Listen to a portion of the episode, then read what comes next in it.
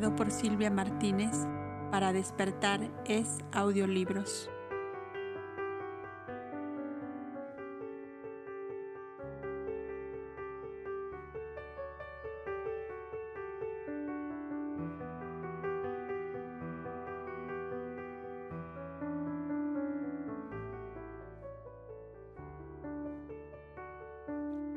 En Antioquía. El navío que conducía a nuestros viajeros no hizo más escalas hasta llegar a su destino, Antioquía. Llegaron bastante pasado el mediodía y cuando la nave entraba en la bahía formada por la embocadura del río Orontes, Judá se acercó al contramaestre y le preguntó por un hospedaje cómodo y serio para su familia. El amable marino le dio un pequeño croquis de la gran ciudad, cosa que acostumbraba hacer con todos los viajeros que la visitaban por primera vez. La populosa metrópoli, reina del oriente en aquel tiempo, estaba dividida por dos hermosísimas avenidas decoradas con ejemplares de árboles hermosos y raros traídos de todas partes del mundo, y entre esa exuberante arboleda una interminable serie de palacios fastuosos a uno y a otro lado daban a aquellas avenidas un aspecto de magnificencia tan grande que el viajero quedaba deslumbrado ante tanta opulencia. El contramaestre, señalándole el croquis, le dijo, Al comienzo de esta avenida que como ves corre de norte a sur, aparece en primer término el edificio llamado Nifeum. Al terminar los jardines que le rodean está una de las mejores hospederías para familias. Pertenece al propietario de la nave en que realizas este viaje. Por el trato que aquí has recibido podrás juzgar del que se da en la posada. Se llama Buena Esperanza nombre que verás sobre el pórtico de entrada. Judá le dio las gracias y acto seguido bajó al muelle donde contrató una litera para conducir a su madre que a veces se fatigaba al andar. Mientras Judá y Faki con los criados instalaban debidamente a la familia, Yasua con los hijos de Judas de Galad, Isaías y Otoniel preguntaban al capitán del Tirsa por el domicilio del propietario. Debo entregarle Hoy mismo, díjole el maestro, una carta que traigo desde Alejandría del príncipe Melchor de Joreb. Yo voy a su casa, contestó el capitán. Si queréis, seguirme. Y se dirigieron allá. La casa particular del conocido naviero se hallaba muy próxima a los muelles de desembarco en la embocadura de Orontes y por tanto adherida a la imponente y magnífica torre de la muralla que comenzaba allí y seguía hacia el este y luego hacia el sur, hasta perderse de vista en la fértil llanura limitada a los ojos por dos cadenas de montañas cubiertas de perenne verdor. No era ningún palacio aquella casa, sino más bien un enorme almacén de fardos que formaban montañas desde el pavimento al techo. Se veía claramente por las inscripciones o rótulos que eran mercaderías llegadas de diversos países o preparadas para salir a sus destinos. Siguiendo al capitán, Yaso, acompañado de los hijos de Judas, atravesó varias de aquellas grandes salas abarrotadas de mercancías hasta llegar a un patio hermosísimo plantado de rosales y de naranjos, donde no se veía más ser viviente que dos garzas blancas paseando sobre el césped y una gacela, que de inmediato le recordó a aquella con que Nevai jugaba en la cabaña de piedra de las cercanías del Tabor. El capitán entró solo, abriendo una puerta que estaba entornada, y pronto salió, haciendo pasar a Yasua y sus acompañantes. Era aquello un enorme despacho donde había varias mesas sobrecargadas de tabletas de escribir, de rollos de pergamino, de grandes cartapacios, de anotaciones. Detrás de una de aquellas mesas vieron el busto de un hombre ya anciano, con una hermosa cabeza cana y unos ojos inteligentes y de mirada profunda algo inquisidora que parecía interrogar diciendo, Seáis bienvenidos en nombre de Dios, dijo el anciano con voz solemne y clara. La paz sea contigo, Simónides, amigo del príncipe Melchor de Joreb, en nombre del cual vengo a ti, contestó Yasua. La austera fisonomía del anciano pareció iluminarse con una casi imperceptible sonrisa. Les invitó a sentarse y a manifestar el motivo de su visita. Yasua le alargó en silencio la epístola de Melchor. A medida que leía el papiro, su rostro se reanimaba visiblemente. Su palidez mate fue sustituida por un suave encarnado que daba más fulgor a su profunda mirada, por lo cual Yasua comprendió hasta qué punto le impresionaba la lectura. Dejó el papiro sobre la mesa y con una ternura que parecía completamente ajena a aquella naturaleza de acero, dijo,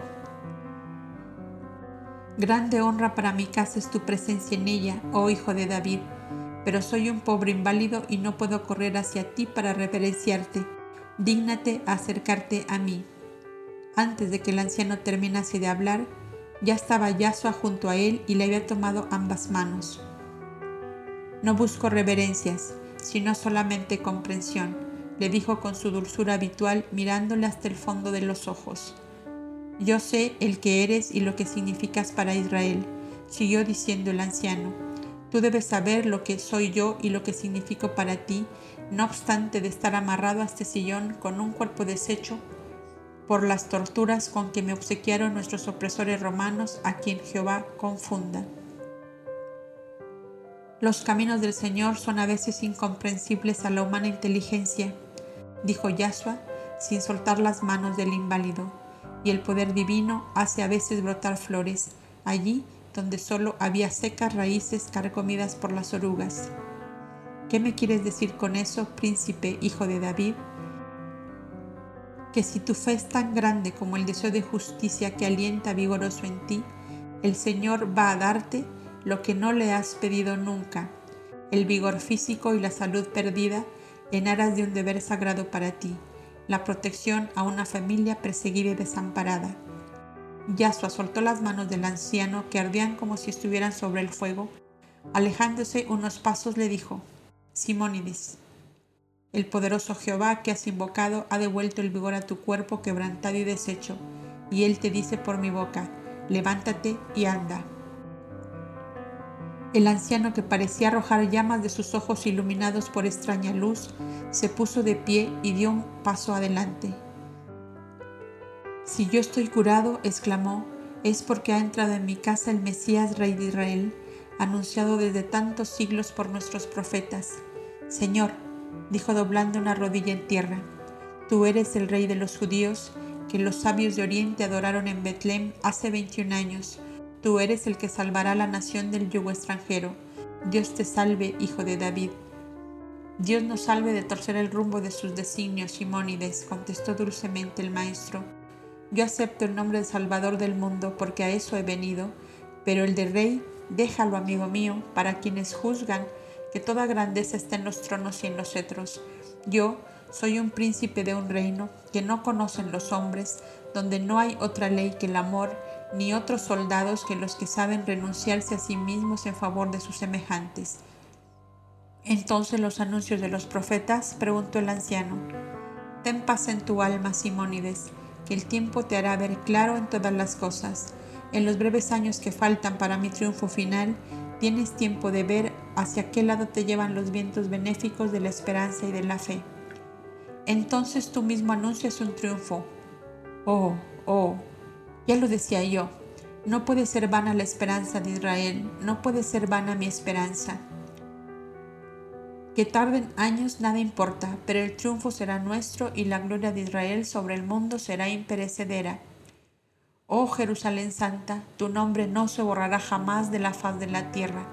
Hacia ti se volverán todas las naciones y no habrá labios humanos que no pronuncien tu nombre llamándote Santa, Santa por todos los siglos.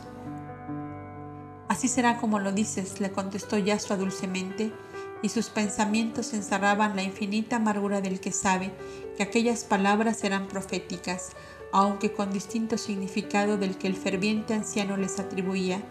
Jerusalén quedaría en la memoria de todos los hombres y de todos los tiempos por el espantoso crimen que los sacerdotes de Jerusalén, guardianes de la fe y de la esperanza de un numeroso pueblo, habían de perpetuar cegados por su soberbia y ambición de poder. Jerusalén sería llamada tres veces santa, porque sería regada por las lágrimas y la sangre inocente del Hijo de Dios, cruelmente inmolado por la salvación de la humanidad. ¿Sabes, amigo mío, que han viajado conmigo en tu navío Tirsa, el príncipe Judá, hijo de Itamar, con su madre y su hermana, que vienen hacia ti? ¿Como amigos o como jueces? preguntó el anciano sin inmutarse. Como amigos Simónides, o más aún, como huérfanos de protección y de amparo, puesto que aún están bajo la proscripción de la ley romana que les condenó injustamente un día. El anciano exhaló un gran suspiro y se dejó caer sobre un sillón. Gracias al Dios de Abraham por las misericordias que ha tenido con sus siervos, oh ungido del Dios de Israel. Contigo han venido todos los bienes sobre mí. Yo tuve noticia de que el hijo de mi antiguo patrón había sido salvado de la galera por un romano ilustre y generoso amigo suyo, que en obsequio al noble muerto salvó del escarnio y adoptó como hijo al hijo del príncipe Itamar. Y así esperaba de día en día en que viniera hacia mí. Hace cerca de un mes que supe por un agente mío en Jerusalén que la viuda y la hija de mi patrón habían sido sacadas de la Torre Antonia por una circunstancia que mi agente no pudo averiguar. Le mandé al viejo palacio, pero habían salido de viaje al norte, contestaron los criados que guardaban la casa.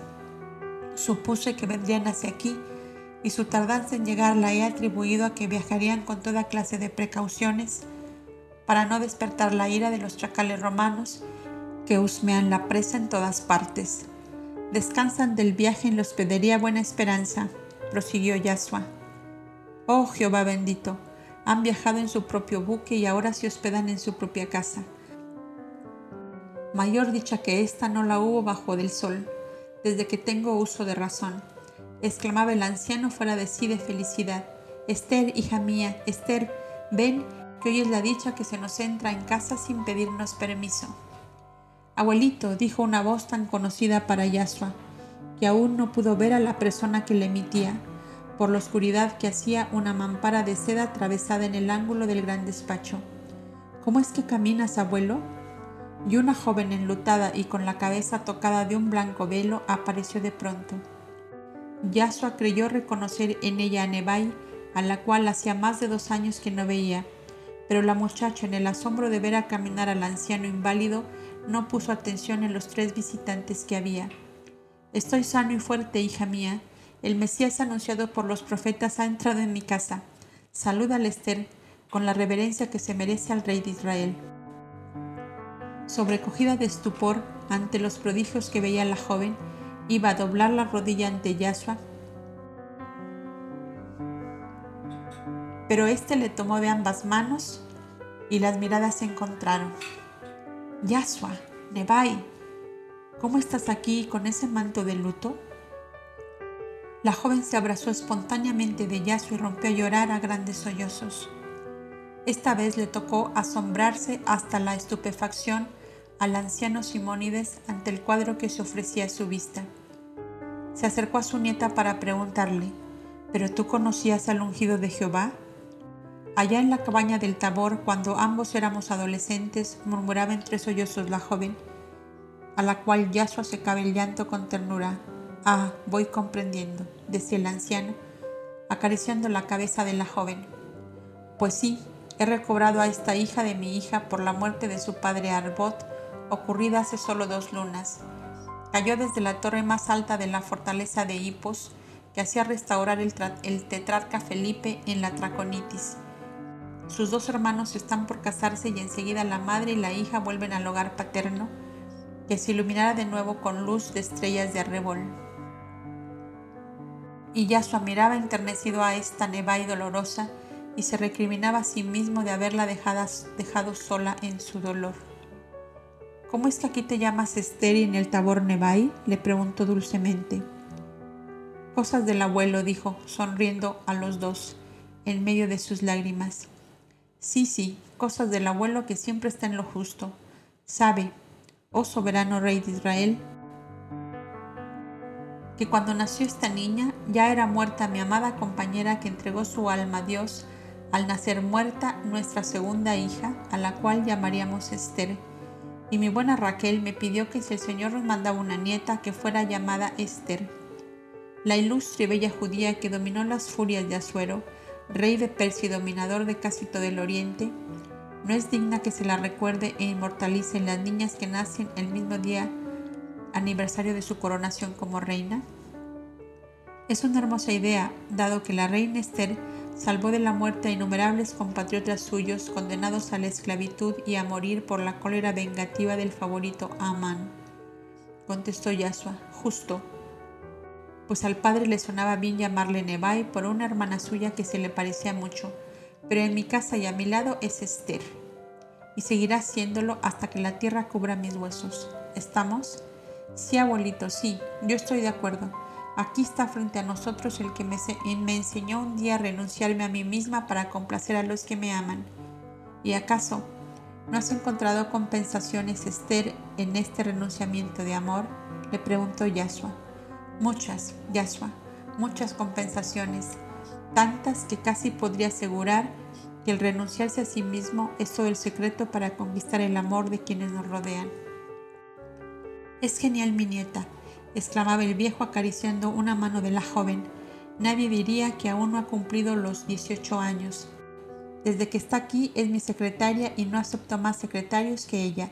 Pronto vendrá su madre, que será el ama de casa, y soñaré de nuevo que vive aún mi Raquel, para hacer florecer mi huerto con todos los encantos del mundo.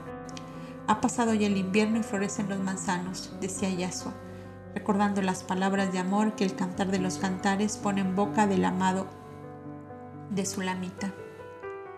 Ha pasado, sí, príncipe hijo de David, ha pasado por tres grandes razones, porque el rey de Israel ha venido hoy a mi casa y me ha transformado en un hombre fuerte, porque se levanta de nuevo la amada familia del príncipe Itamar de Jerusalén, y porque he venido a saber que mi única nieta es grande amiga del ungido de Jehová. ¿Son estas en verdad grandes razones? Decidlo vosotros dos, jóvenes Galileos. Otoniel e Isaías se vieron aludidos directamente por el dueño de casa y el primero contestó, son razones tan poderosas que casi estoy abrumado de tan grandes acontecimientos venidos en un momento a tu casa. Bien, bien, permitidme un momento para tomar mi manto y mi turbante, pues quiero ir de inmediato a la posada a presentar mis respetos a la familia de mi antiguo patrón. Ahora no soy ya un inválido. Iré, sí, iré ahora mismo. Oh, mi pequeño Judá debe estar hecho un hermoso varón, pues era todo el retrato de su padre. Aquí está tu pequeño Judá, buen amigo de mi padre, dijo el joven príncipe, a quien un criado había conducido al despacho. El anciano se quedó mudo, paralizado de emoción y de asombro, mientras Judá se le acercaba con ambas manos extendidas hacia él. Príncipe Itamar, exclamó, si es el mismo que ha salido de las olas del mar que lo tragaron. Nuevo Jonás profeta surgido del abismo, y sus viejos brazos estrecharon fuertemente al joven príncipe Judá, cuya personalidad hermosa y gallarda había llenado de estupor al anciano.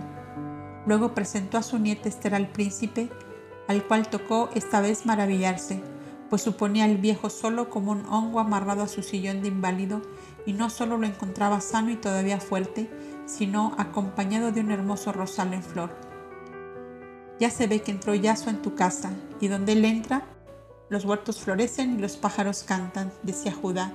Oh Simónides, nuestros largos años de padecimiento han tenido un epílogo, un epílogo de gloria y de paz, de amor y de dicha, porque el ungido del Señor está junto a nosotros.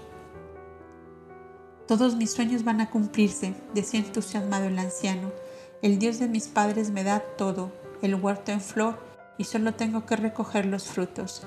Había movido el cielo y la tierra, como se dice, para encontrar la familia del príncipe Itamar, pues ellos debían ser, a mi juicio, los primeros colaboradores del gran rey que esperábamos. Había averiguado a mis agentes viajeros de todas mis caravanas sobre el sitio en que se ocultaba el Mesías, Salvador de Israel, y he aquí que el día menos pensado abre el sol en la tristeza de mi vida y el Dios de Abraham y de Jacob pone a mi vista lo que por tanto tiempo anduve buscando. Feliz de ti, Simónides, dijo el maestro, que dejas florecer en tu alma la gratitud al Señor por sus beneficios sobre ti, y como Él no se deja aventajar en largueza y generosidad, colma de alegría tu vida, llena el ocaso, porque tu vida fue de justicia y equidad, porque tus días fueron laboriosos y buenos para tus semejantes, porque has amado a tu prójimo como a ti mismo según el gran mandato de la ley. Después de estos preliminares siguieron naturalmente las confidencias íntimas, las historias dolorosas y terribles de los ocho años pasados, sin saber unos de otros, sino las tristes noticias que ya conoce el lector, despojos, calabozos, condenado a galera, naufragio, y luego el profundo silencio, sinónimo de aniquilamiento, de destrucción y de muerte. Mas, a pesar de todo esto, decía el anciano, yo esperaba sin saber qué ni por qué esperaba. Ya la enorme fortuna de la casa de Itamar se multiplicaba en mis manos de un modo maravilloso. Mucho devoró la loa romana, pero fue más lo que salvé a costa de mi cuerpo retorcido y dislocado en el tormento. Dios bendecía mis negocios como con un gran fin seguramente. Por Melchor, Gaspar y Baltasar, que fueron mis huéspedes, conocía yo el nacimiento del rey de Israel pero ellos partieron a sus países y hasta hace poco tiempo no tuve más noticias suyas. Tiene el Supremo Señor, dijo Yahshua, designios que no están al alcance de las humanas inteligencias, ni de los esfuerzos o anhelos de los hombres hasta que ha sonado la hora de su realización. Ayer era la hora de la esperanza, hoy es la hora del amor, de la unificación en el esfuerzo y en la fe no es uno solo el Salvador del mundo, seremos tantos cuando seamos capaces de comprender la obra divina en medio de la humanidad. Judá, hijo del generoso y noble príncipe Itamar, tu genealogía se pierde en la noche de los siglos cuando Hur Caldis, la más gloriosa ciudad de la prehistoria de los valles del Éufrates, albergó a nuestro padre Abraham.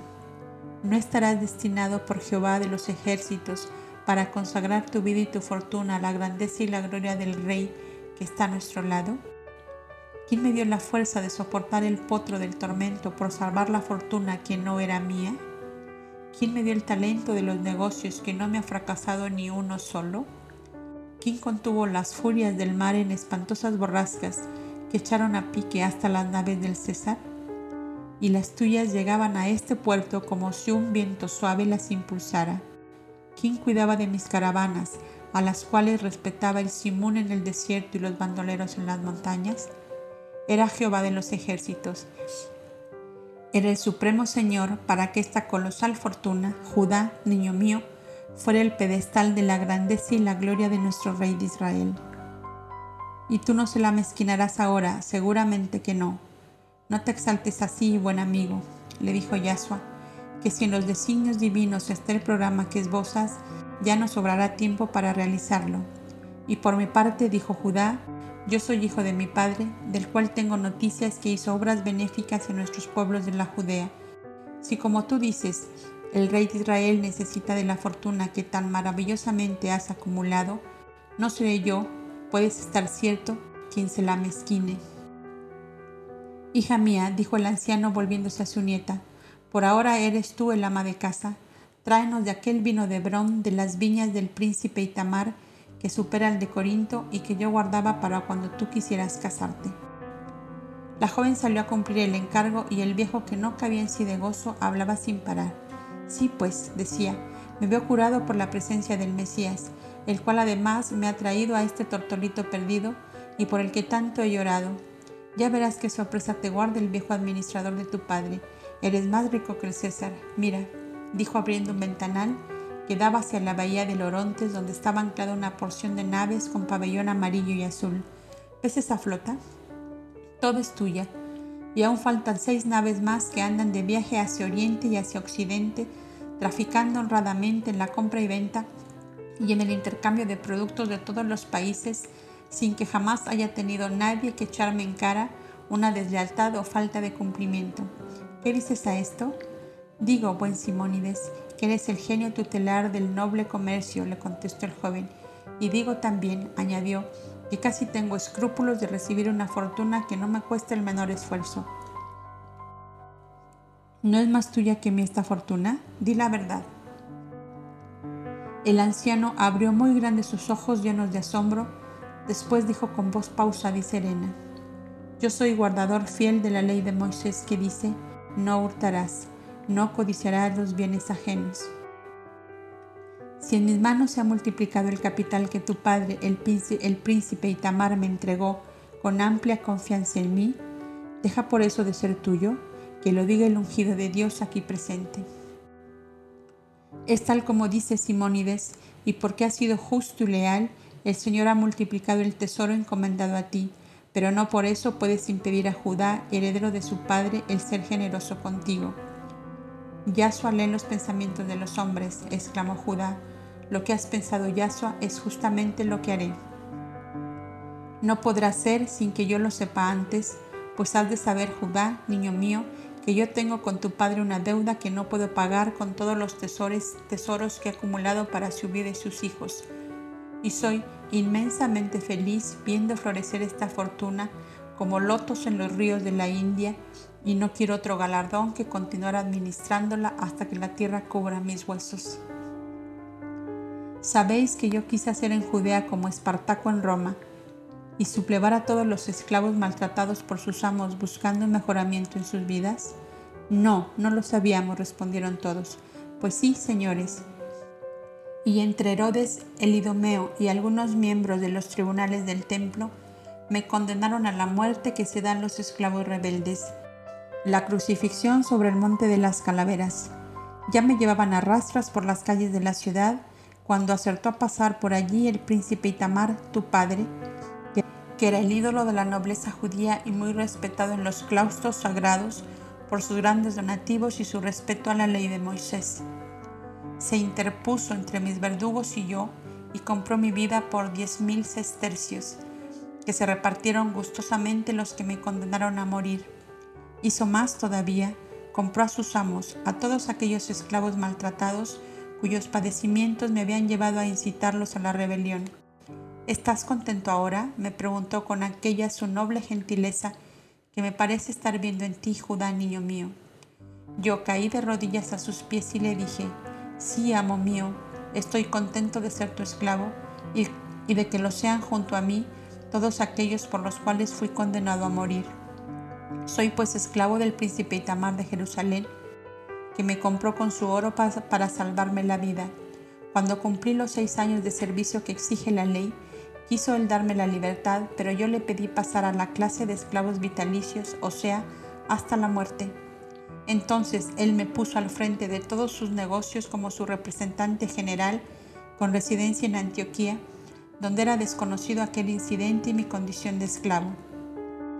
Ya comprenderéis todos que por ley soy esclavo del heredero del príncipe Itamar, en forma que puedo continuar administrando sus bienes que nunca pueden pertenecerme como propiedad, que lo son del amo. Comprenderéis ahora mi secreto con el noble príncipe Itamar, y aunque su familia no lo sabía, ¿puede un israelita de buena cepa ser desleal con su bienhechor y codiciar sus bienes? Judá no pudo contenerse más y acercándose al anciano lo estrechó a su corazón mientras le decía, yo no quiero ser tu amo, sino tu hijo, ya que la muerte me llevó al Padre que me dio la vida. El anciano, conteniendo los sollozos, se abandonó al noble abrazo del príncipe Judá, hijo de Itamar. He aquí, dijo Yahshua, el prototipo de la lealtad y de la gratitud, tales como muy pocas veces se encuentran en esta tierra. Nebai o Esther, como queramos llamarla, había escuchado parte de esta escena mientras servía a los visitantes el vino de Bron con pasta de almendras y pensaba en su interior con cierta vaga inquietud. Si mi abuelo declara ser esclavo de Itamar y luego de sus herederos, mi madre lo es también y yo que soy su hija lo seré igualmente. La ley es inexorable. La reflexión se ahondó en ella hasta tocar las fibras más íntimas de su ser, habituada a sentir desde que tuvo uso de razón el amor preferente y tierno de sus padres, a saberse algo así como una princesa mimada allá en las risueñas serranías de Galilea sintió un rudo golpe en su dignidad, en su amor propio, en el natural orgullo de saberse hija de un escultor, apreciado hasta de los reyes, y de una madre educada en los claustros del templo como los descendientes de noble estirpe. Y no era más que la nieta de un esclavo, comprado con dinero que lo sería por toda su vida. Cuán arrepentida estaba de haber venido a cobijar su orfandad y su pobreza a la sombra de aquel abuelo que era un esclavo. Cuando se llegó a ofrecer la copa a Yahshua, tenía Nebai dos lágrimas temblando en sus pestañas. Nebai, mi tierna compañera de la fuente de las palomas, allá en el tabor, le dijo Yasua con la voz más dulce que pudieron modular sus labios. Tu rebelión interna en contra del designio divino es un pecado, Nebai, contra la bondad de nuestro Dios que es amor. ¿Por qué dices así, Yasua? le preguntó ella fijando en sus ojos cristalizados por el llanto. La revelación de tu abuelo te hace padecer enormemente y no sabes que la felicidad y el amor rondan a tu lado como mariposas en un rosal. Tú siempre el mismo Yasua, viendo en el aire que respiras el reflejo de las bellezas de tus sueños, le contestó ella. Yasua había observado que la mirada dulce y noble del príncipe Judá se fijaba con demasiada insistencia en la joven cuando iba y venía, prestando a los visitantes sus atenciones de ama de casa y su fina intuición esbozó con los más bellos colores un amor como el de Faki Tirsa, del cual surgiría en un futuro cercano otro hogar creyente en el Dios Padre amoroso que él había comprendido desde la niñez. Cuando Nebai se acercó al príncipe Judá para darle la copa, él se inclinó buscando su mirada insistentemente baja. Si eres de mi raza y de mi fe, Debes saber que el beber de la misma copa es augurio de un cariño eterno. Bebe de la mía, te lo ruego. Y Judá acercó la copa llena del rojo licor a los labios de Nebai. Ella volvió sus ojos al abuelo como interrogando. Bebe, niña, bebe. ¿No has oído que el príncipe Judá ha declarado que quiere ser mi hijo? Nebai, roja como una cereza, bebió un pequeño sorbo y murmuró. Gracias, príncipe. Llámame simplemente Judá porque quiero ser para ti lo que soy para mi hermana Tirsa, a la cual conocerás hoy mismo. Esther le dijo dulcemente, y como se adivinara la interna amargura de la joven, si algún derecho quieres concederme en tus sentimientos, quiero tu piedad y tu cariño, porque he padecido mucho en mi vida, no obstante de ser tan joven aún. Ya lo tienes, Judá, toda vez que has sido tan noble para con mi abuelo, como bueno fue con él tu difunto padre. Entonces seremos amigos para toda la vida, volvió a insistir Judá. Nebai miró esta vez a Yashua y lo encontró sonriendo con su dulzura habitual. Esto la animó. Como lo soy de Yashua, lo seré también de ti para toda la vida. Alianza de tres, firme es. Dicen en esta tierra que riega el Orontes, dijo el anciano, cuya dicha era tan grande que parecía derramársele el corazón como un vaso de esencia demasiado lleno. Tampoco escapó a su perspicacia la espontánea simpatía del príncipe Judá para su nieta, lo cual ya lo supondrá el lector, fue para el noble corazón del anciano un motivo más de alegría y de agradecimiento a Jehová, que según él decía, había hecho desbordar sus beneficios sobre su existencia tan azorosa y sufrida. Luego debieron resignarse a escuchar los relatos del anciano sobre el estado de los negocios, capitales y rentas sabidas desde que él administraba la fortuna del príncipe Itamar. Yasua, creyéndose ajeno a estos asuntos, quiso retirarse, pero el buen Simónides le rogó que estuviera presente. Oh ungido del Señor, le dijo con tono suplicante, mi soberano rey de Israel, vas a quitar al viejo Simónides la satisfacción de rendir cuentas en vuestra presencia de estos capitales que serán la base y fundamento de la obra de Dios que habéis venido a realizar?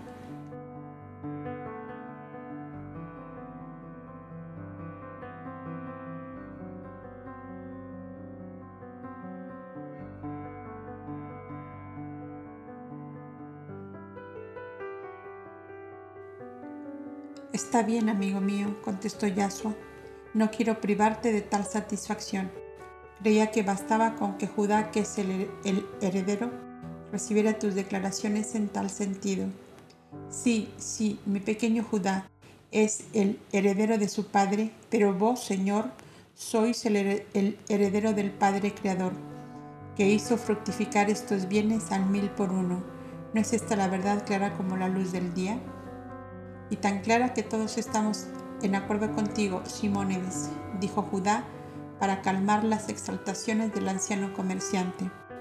Cuando terminó de presentar cuentas, se frotaba las manos con íntima satisfacción.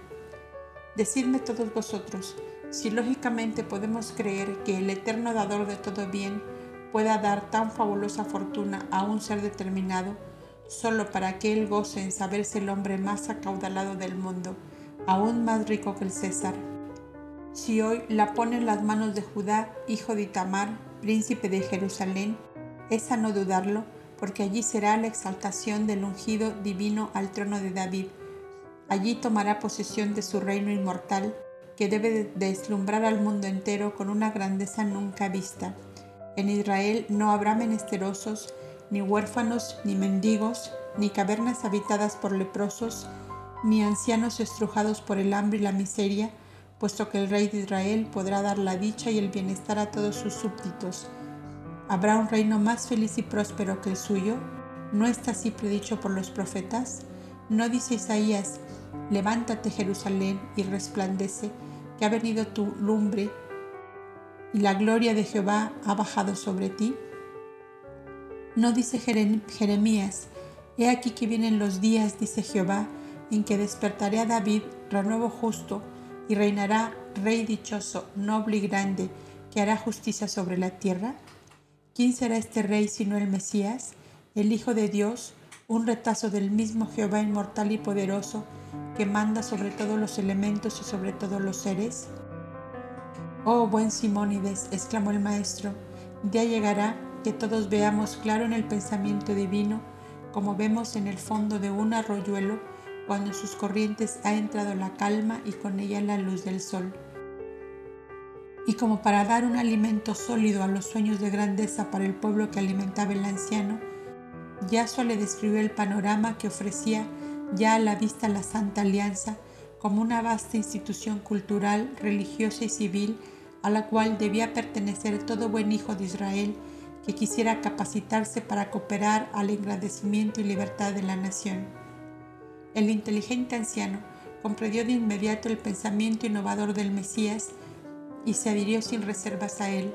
Luego añadió, la cuarta parte, por lo menos de los jornaleros de Antioquía, me llaman su patrón, su providencia, su pan sobre la mesa, aunque por la carga y la descarga de los navíos como tripulantes y remeros, como servidores en las caravanas, como guardianes de los rebaños de camellos, mulos, y asnos de carga, oh Judá mío, tengo a mi servicio unos cuatro mil hombres, y esto sin contar con los hachadores en nuestros bosques y los cultivadores de nuestros olivares y viñedos. Pero Simónides, dijo Judá sonriente, el César tendría celos de ti, que tienes para tus negocios la mitad del mundo.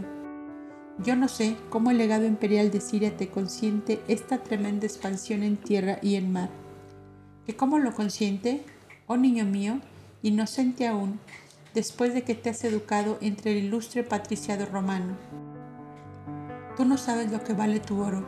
Compré al ministro favorito del César que me consiguió de puño y letra del emperador el permiso de comerciar con 50 naves en todos los mares y ríos de su jurisdicción y con 20 caravanas de 200 bestias cada una por todos los caminos de los países que les pagan tributo. Mis escribas han sacado un centenar de copias de ese documento y el ministro Sellano les ha puesto a todas el sello imperial. Cada capitán de navío lleva una entre la documentación y cada cabir de caravana lleva a sí mismo la suya.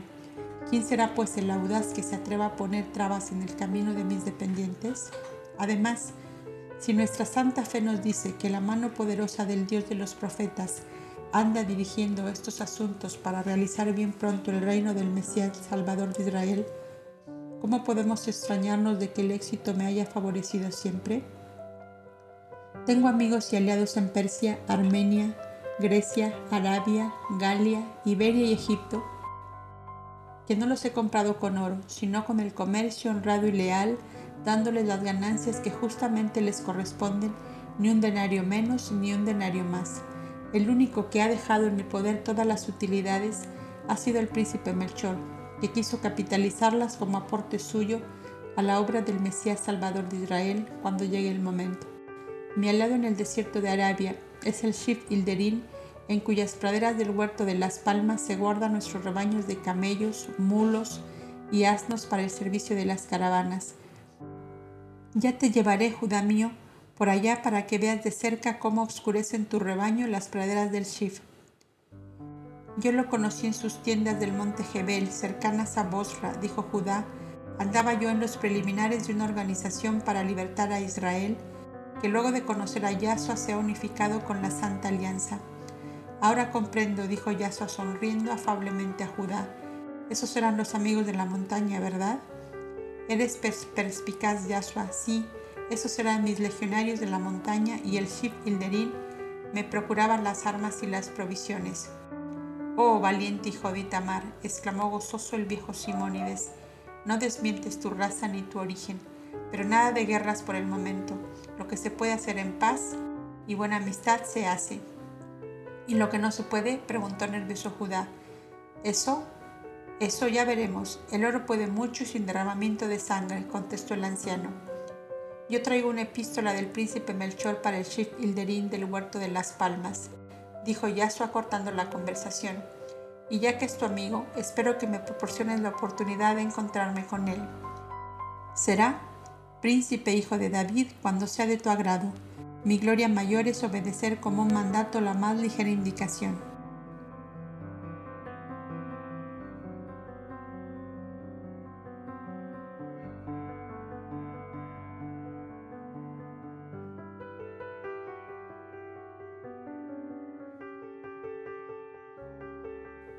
Judá y Nebai. Nebai o Esther había desaparecido de la escena sin que nadie al parecer lo apercibiera. Se había retirado a su alcoba particular y tirada sobre su diván de reposo lloraba silenciosamente. Su pensamiento hilvanaba una tragedia. Había sido hasta entonces el orgullo y la gloria de su padre, de su madre, de sus hermanos y de todas sus amistades residentes en Galilea y Judea.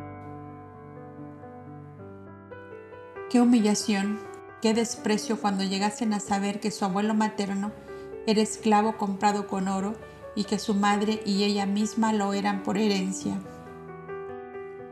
Si su padre levantara la cabeza de su tumba y viera a su esposa y a su hija esclavas de un príncipe judío, ¿cuál no sería su desesperación? Él, descendiente de un macedonio heroico, capitán de las legiones de Alejandro Magno, y ese príncipe Judá, que tan amable se había mostrado con ella haciéndola beber de su copa, era su amo, que acaso tendría el capricho de humillarla atentando contra su honra con un amor de pasatiempo y diversión momentánea. No era ella su esclava, que es como decir una cosa, una bestezuela que le pertenecía. Y Yasua la abandonaba su triste condición según ella creía, porque le veía gran amigo de Judá y al parecer complacido de las sugestiones amorosas que le había hecho. ¿Qué sería en adelante la vida bajo tan despreciable condición? Yasua, Yasua, pensaba Nebai llorando amargamente. Cuando allá en el Tabor, en el tranquilo y amoroso huertecillo de la cabaña de piedra, sentados en la fuente de las palomas, dejábamos flotar como velo blanco y oro nuestro pensamiento por la azul inmensidad espiando la primera estrella sobre la cual tú me referías hermosas leyendas aprendidas en tus estudios del santuario, ¿quién le había de decir a la infeliz Nebai que días muy negros cubrirían de luto y de oprobio su vida? Al joven maestro le llegaron como agudos alfilerazos los pensamientos desesperados de la joven y dijo de pronto, Buen Simónides, si, me lo permites buscaré a tu nieta, en la cual he creído ver un profundo dolor mi ignorancia completa de la muerte trágica de su padre me tuvo descuidado de ella, a la cual creía muy dichosa en Ribla. Hemos sido tan buenos compañeros en nuestra adolescencia pasada junto al santuario del Tabor. Pasa, oh Señor mío, que tras de esa sala sigue mi alcoba y junto a ella la de Esther.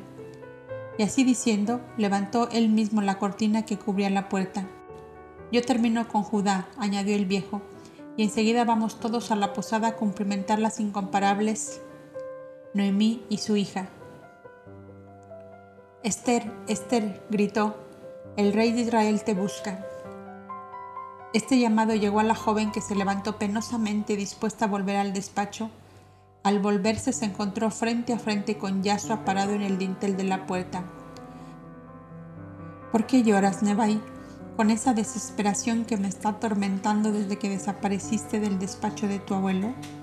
Y me lo preguntas, Yasua, ¿cuán lejos está tu alma de la mía que no has podido adivinar la causa de mi dolor? ¿No era bastante haber visto morir despedazado a mi padre en un terrible accidente? No era bastante esta orfandad, sino que debía saborear también el oprobio y la humillación de saberme esclava de un príncipe judío. ¿Tengo no motivo para llorar? Nebai, mi dulce y pura Nebai de la fuente de las palomas, díjole el joven maestro tomándole, una mano. Ven conmigo a este jardín de rosales, donde se aduermen las garzas y brinca alegremente tu gacela. Yo te convenceré de que no tienes ningún motivo para llorar, sino para abrir tu corazón a una nueva esperanza, a un nuevo cielo de felicidad. Nevai le siguió hasta el primer banco de piedra que encontraron junto a un rosal de Irania, cuyos pétalos blancos como la nieve caían al más leve soplo del viento. Así como caen estos pétalos sin dificultad y sin sufrimiento, caerán, niña mía, las dolorosas creaciones de tu imaginación ardiente y viva. Yo comprendí que la noble declaración de tu abuelo en presencia de terceros te había causado un profundo dolor. Ni el príncipe Judá, a quien conozco muy a fondo, ni los dos jóvenes Galileos pueden dar al hecho otra significación sino la que únicamente tiene en la época desastrosa de injusticia y de atropellos en que vivimos. ¿Qué dirás tú cuando sepas que el príncipe Judá, dueño de tan fabulosa fortuna, fue víctima del, despotismo romano que sin motivo alguno le condenó a galeras para toda la vida y a calabozo perpetuo a su madre y su hermana? ¿De veras? preguntó Nevai como si viera un fantasma. como lo oyes? Los otros dos jóvenes galileos estuvieron cinco años como esclavos en galeras y son como tú, hijos de un noble compatriota nuestro, cuyos grandes ideales lo llevaron a la muerte por la liberación del país tal como le hubiese ocurrido a tu abuelo, si el príncipe Itamar, padre de Judá, no le hubiese salvado la vida. Esos dos, jóvenes han sido rescatados de su esclavitud por Judá y otro amigo suyo que los han hecho mayordomos de sus casas. Y tú, pobrecita mía, lloras con esa desesperación porque te sabes esclava del príncipe Judá que está curado de orgullos y egoísmos, curado de ruindades mezquinas con el gran dolor que has sufrido. He comprendido su naciente amor hacia ti y estoy cierto que si tú le amas y le concedes tu mano, antes de un año te hará su esposa. Muy pocos hombres hay en la tierra que estén dotados de la nobleza y sentimientos del príncipe Judá. Y cuando conozcas a su madre y a su hermana quedarás encantada de acercar tu corazón a tan generosos y nobles corazones. ¿Ves, mi gacela herida, cómo se desvanecen ante la verdad esos fantasmas creados por tu imaginación? Yo quiero verte dichosa, Nevai, en estos años que van corriendo hacia la culminación de la obra que el Padre Celestial me ha confiado. ¿Y crees que solo siendo la esposa de Judá puedo ser feliz? preguntó Nevai mirando fijamente a Yasua, sentado junto a ella bajo el rosal que continuaba deshojando pétalos blancos como copos de nieves. Cuando allá en la falda del Tabor hablábamos largamente en la fuente de las palomas, nunca me hablaste en tal sentido y ya sabes, yo era dichosa. En Ribla lo he sido también, estudiando y cantando los inmortales versos de Homero, profeta de la Grecia, como Isaías y Jeremías lo son de Israel. Un coro de doncellas griegas, macedonias, corintias y sirias me han rodeado para formar una escuela templo dedicado al cultivo de la belleza, de la armonía, de la bondad, de todo lo que puede haber de grande y noble en la vida, cuando se ha encontrado el hilo de oro que nos liga al divino conocimiento. Tú mismo, Yahshua, me impulsaste por ese camino sabiendo que sería dichoso en él, y quieres que ahora tome otro rumbo. Nebai, me place infinito verte razonar tan serenamente, porque comprendo que tu espíritu se ha levantado muy alto sobre el pensar y sentir de las mayorías. Ninguna sugestión te arrastra, Ningún fanatismo te doblega. La verdad, la belleza, el bien, he ahí la trilogía que forma el supremo ideal de tu vida.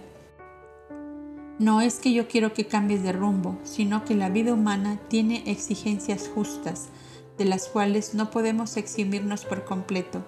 La vida humana es una manifestación de la naturaleza y la naturaleza es la obra de Dios en los mundos físicos. En el Tabor hablábamos como dos adolescentes que desconocíamos la vida en medio de la cual no sabíamos a ciencia cierta qué papel nos tocaba representar. Ahora es diferente, Nebai.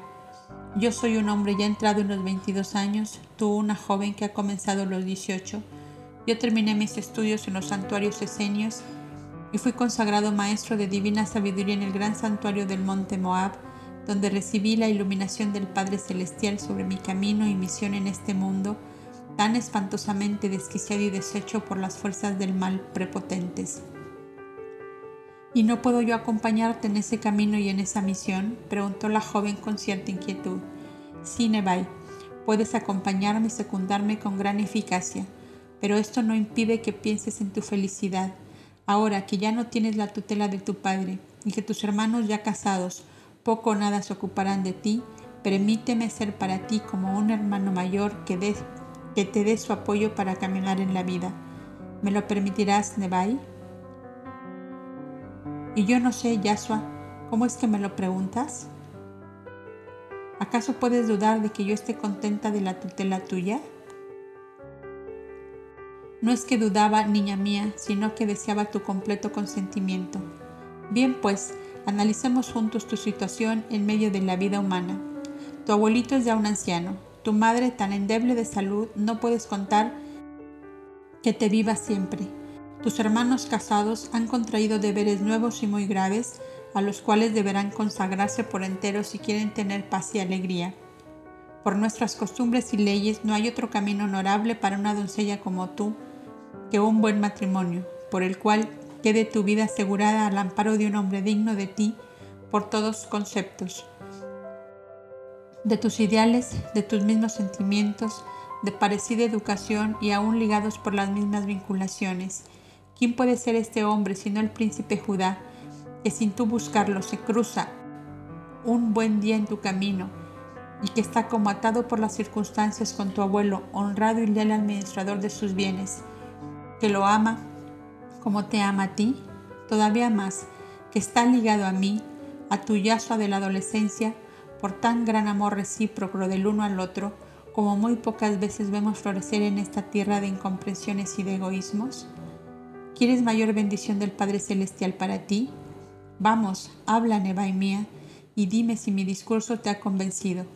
Pero, pareceme que fueras un agente del príncipe Judá para conquistarme Yasua, dijo Nebai, como recelosa de la situación a que se veía llevada tan inesperadamente.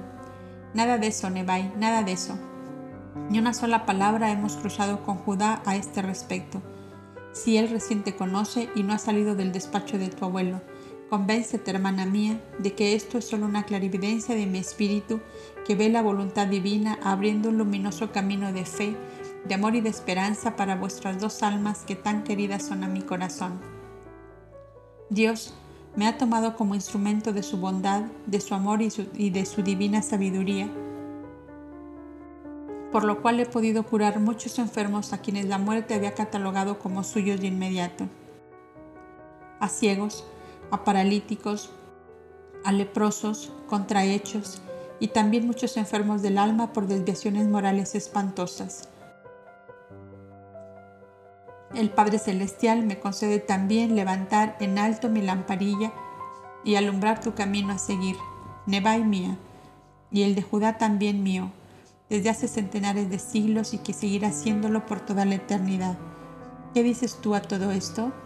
Digo, Yahshua, Dulce y tierno Maestro mío, digo que si tus palabras son un reflejo de la voluntad de Dios sobre mí, Él y nadie más hará florecer el rosal del amor en mi corazón.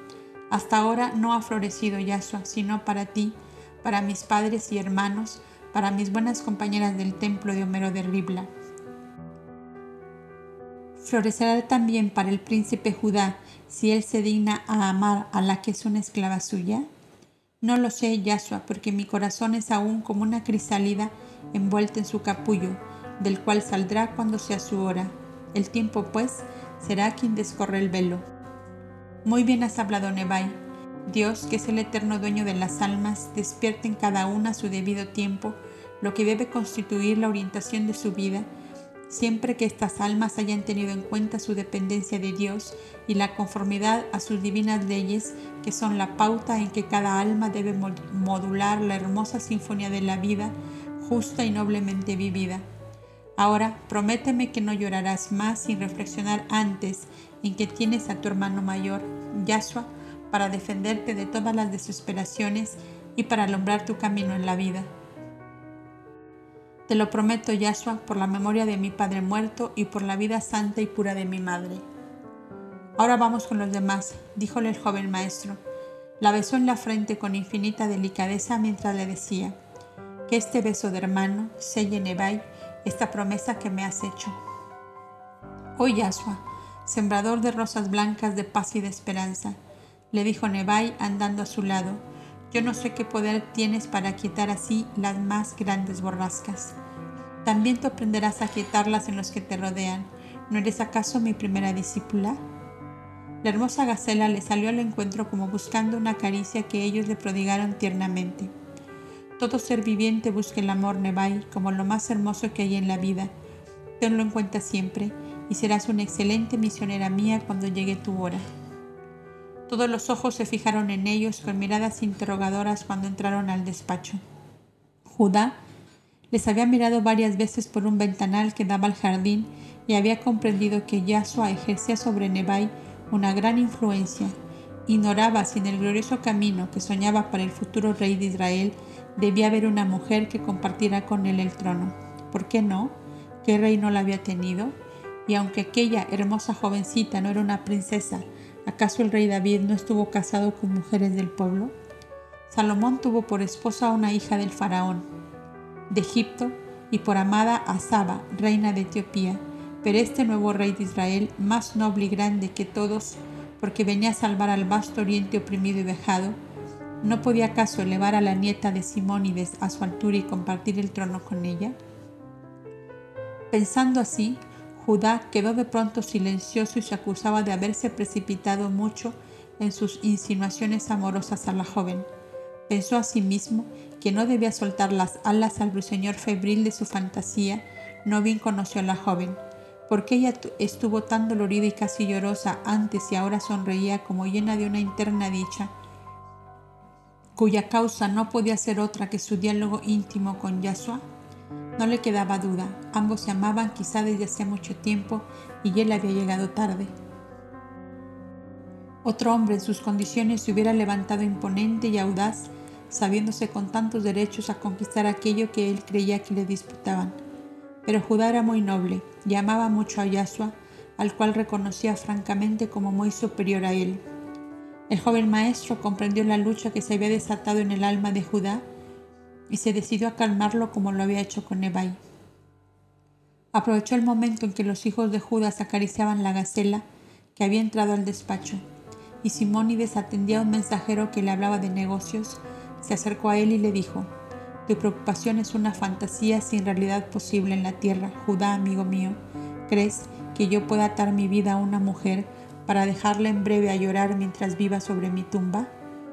Yasua, ¿qué estás diciendo? Lo que oyes la nieta de Simónides es para mí una amada hermana, hermanita de la infancia, a la cual he preparado recientemente para que no huya de tu amor, que la busque y la llama.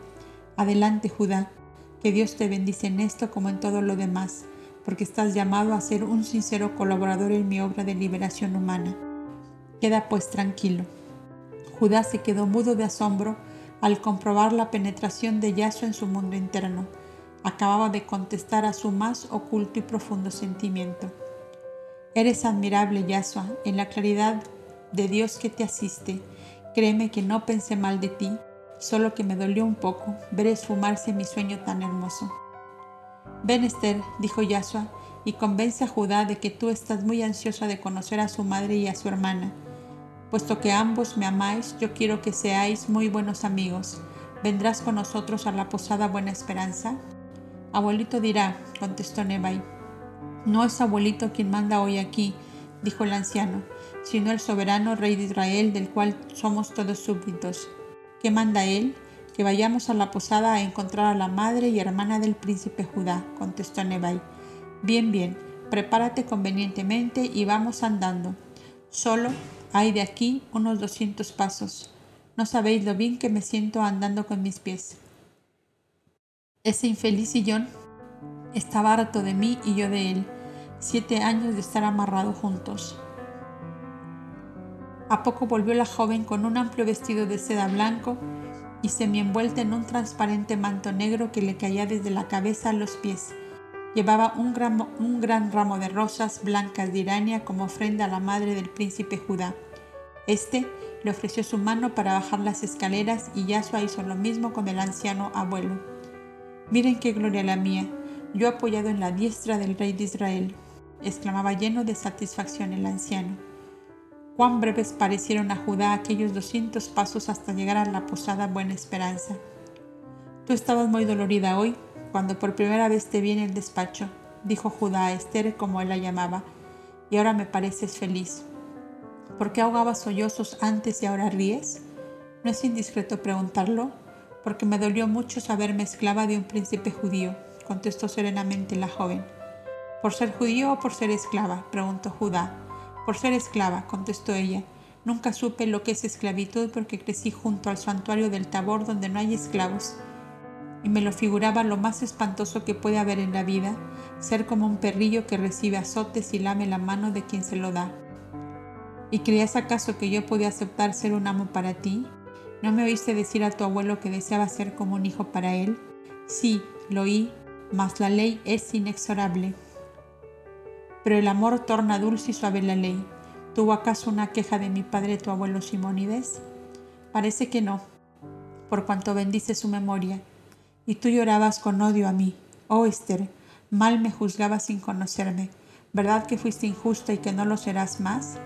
Así se lo he prometido hoy a Yasua, contestó la joven. ¿Y no podrías llegar a concederme tu amor, hermosa esclavita mía? Y al hacer tan insinuante pregunta, el príncipe Judá se inclinaba buscando los ojos de la joven que se le escondían en la sombra del manto negro. Estas rosas blancas, dijo, son símbolo de esperanza y de amor y abren al amanecer. Espera un amanecer, el príncipe Judá, para que mi rosal florezca para ti es cuanto puedo decirte. Muy bien, niña mía, esperaré ese amanecer y ojalá resplandezca pronto en el horizonte de mi vida. Muchas heridas abrieron los hombres injustos en mi corazón y espero que un grande amor las cure todas. Hasta ahora solo he vivido pensando en la venganza, ojo por ojo, diente por diente. Dice también la ley, y pensaba cobrarme con intereses todo cuanto me hicieron padecer a mí y a mi familia asesinarme a mi padre, enterrar vivas en un calabozo del subsuelo de la Torre Antonia a mi madre y a mi hermana, condenarme a galeras para toda la vida, confiscar nuestros bienes, que pasaron a las arcas de Valerio Graco. ¿No son hechos que merecen un ejemplar castigo? Dilo, Esther, ¿no es justo lo que digo? ¿Qué se hace con un bandolero de los caminos cuando cae en poder de la justicia? Se le manda azotar hasta echar sangre y después se le cuelga de un madero sobre el monte de las calaveras. Es tal como dices, príncipe Judá, pero a veces es también bueno dejar que Jehová haga la justicia, que sabe hacerla muy bien. Mi madre también estuvo encarcelada en un torreón de Judea antes de nacer yo, y mi padre vagaba por los alrededores como un león enfurecido. Creo que fue un secretario favorito del cónsul Sirenio quien causó la desgracia en mi familia. Sí, sí, un chacal romano sin respeto para nadie, dijo Judá. Pues bien, continuó la joven, Sirenio, que no quiso hacer justicia a mis padres, la sufrió de Jehová, cayó en desgracia del emperador y fue desterrado y asesinado luego por un esclavo suyo. Y su malvado favorito pereció a manos de un gladiador escita, que le retorció el pescuezo como a un buitre dañino por negarse a pagar una apuesta del circo. Mira Esther, yo no tengo paciencia para esperar la justicia de Jehová sobre mis enemigos, me la hago yo mismo, y si vieras qué bien, qué bien la hago. En buena ley, en noble lid, les dejo incapaces de hacer daño a nadie en su vida. Entonces, guárdeme Dios de ser enemiga tuya, príncipe, le contestó Nebai sonriendo. Estaban ante la portada de la Buena Esperanza, cuyo pórtico de doble columnata le daba un imponente aspecto. Era un antiguo palacio, si no igual, muy parecido a todos los que mandó construir el último de los Seleucidas, Epífanes, que fue quien dio a Antioquía su mayor esplendor y sus aspectos hermosos y artísticos de metrópoli griega a la entrada del mundo oriental. Simónides, el genio de los buenos negocios, lo había adquirido por la mitad de su valor real, debido a que el palacio entró en una confiscación de bienes hecha según costumbre por el gobierno romano en contra de un príncipe tirio que cayó en desgracia de su majestad imperial. Así, ejercía de su venganza de los romanos que habían dislocado su cuerpo. Con una habilidad única, se arreglaba para hacer rebajar hasta lo sumo los bienes confiscados por el poder romano y luego los compraba a ínfimo precio, aumentando de manera fabulosa los bienes de su difunto amo, el príncipe Itamar.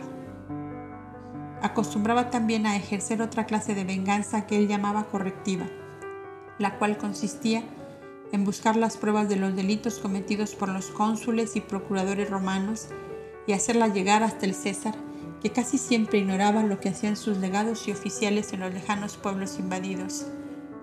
Y ya en la posada Buena Esperanza y luego de los cumplidos a las damas y el Hak Ben Faki que le fue allí presentado, el feliz anciano tomó a Yasua y a Judá y les condujo a una sala interior, que era la mayordomía o administración, a la cual durante años se había hecho llevar todas las semanas en su sillón de ruedas para vigilar por sí mismo la buena marcha de aquella casa que era como para él como una mina de oro.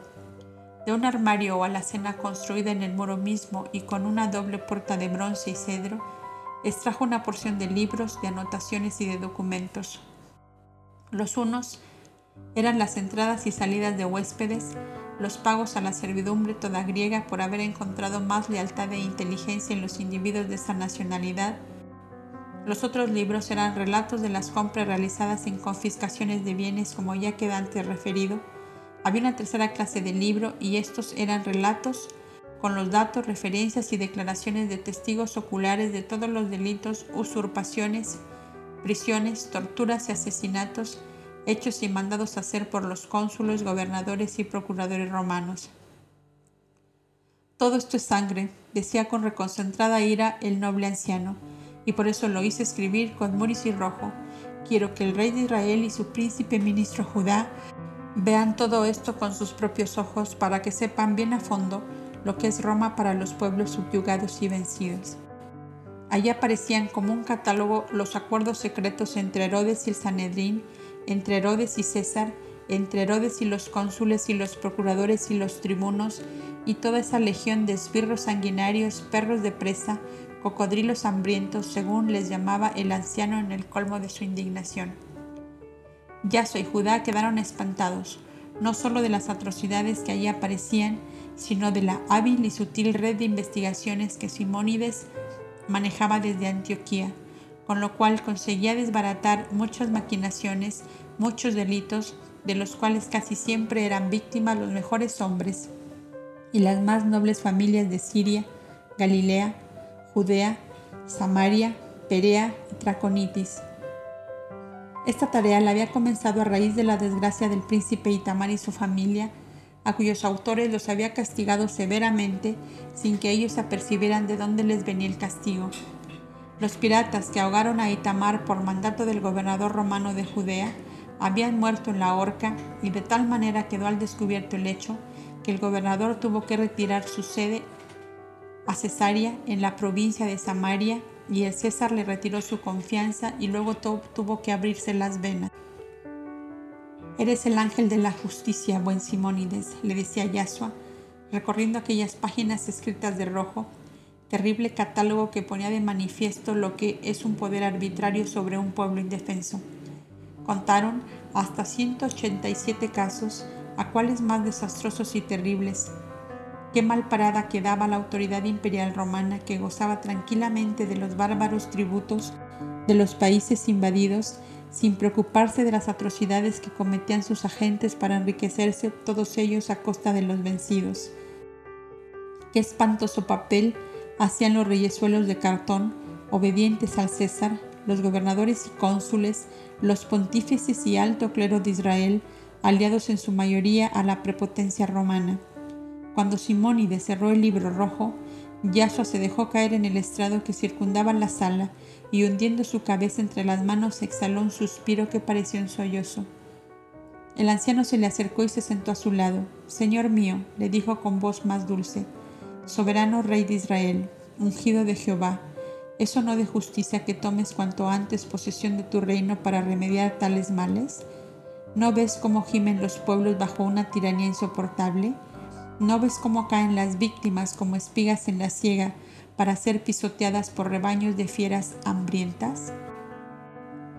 Tienes una flota de 50 navíos con bravos capitanes y valiente tripulación que llevarán tu justicia por todos los mares del mundo Tienes inmensas caravanas que te harán dueño de todos los caminos abiertos al, comercio honrado y leal. Tienes veinte mil lanzas obedientes al Shif Ilderim, mi amigo y aliado del desierto, que espera un aviso mío para lanzarse sobre Siria y Palestina. Tienes tres legiones de caballeros de Judá que el hijo de Itamara prepara en los montes Jebel, más allá de Filadelfia. ¿Cómo lo sabes tú si ese es mi secreto? interrumpió Judá, asombrado de que hasta ahí llegase el ojo vigilante de Simónides. ¿No te he dicho, niño, que el Shif Ilderín es mi amigo y aliado? La ayuda que, que él te ha prestado fue sugerida por mí. Eres admirable, Simónides. Merecías ser un César. Tú sí que serías un insustituible primer ministro para nuestro glorioso rey de Israel, exclamó el príncipe Judá. Yasua, ¿no respondes nada a todo esto? le preguntó Judá, viendo su obstinado silencio. El joven maestro levantó su cabeza hundida entre las manos y sus dos interlocutores vieron que su rostro aparecía contraído por tremenda angustia. Señor, dijo el anciano cayendo de rodillas ante él, te han lastimado mis relatos porque tu corazón es tierno como el corderillo recién nacido, como la planta apenas salida del embrión, como el pajarillo implume recién asomado a los bordes del nido. Del nido. Señor, Perdona a tu siervo por no haber sabido tratar debidamente al Mesías divino, lirio de los valles de Galilea, vaso de agua dulce del pozo de Nazaret. Ten paz en tu alma, buen Simónides, que sufro por los dolores del mundo, por el oprobio de los humildes, por la angustia de las madres, de los huérfanos, de los ancianos indefensos.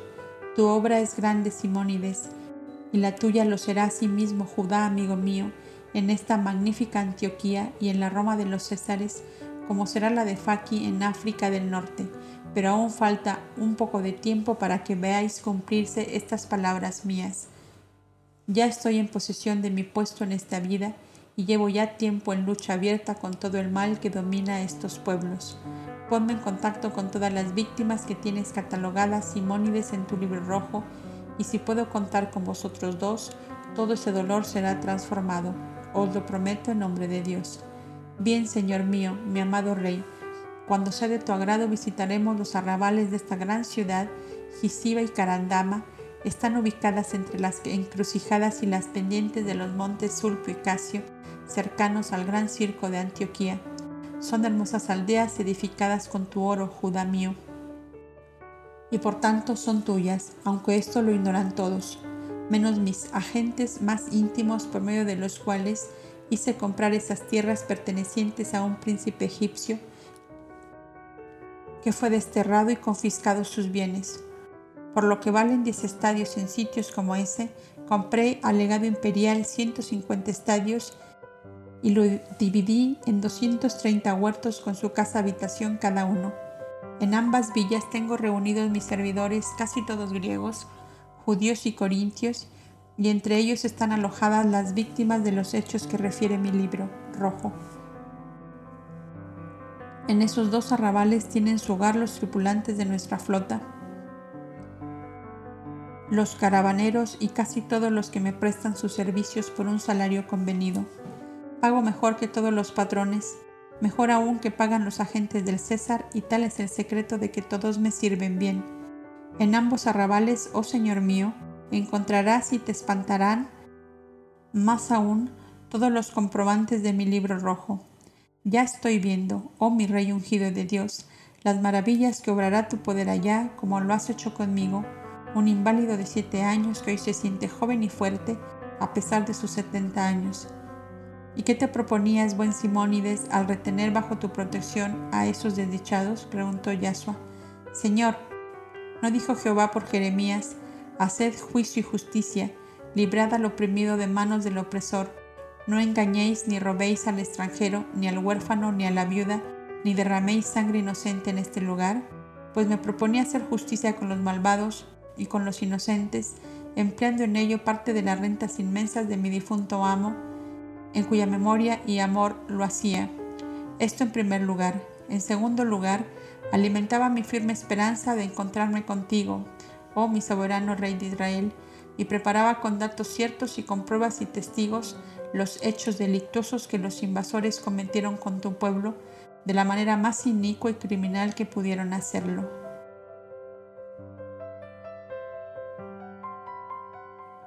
Los esponsales quedaron en que el siguiente día visitarían aquellos arrabales.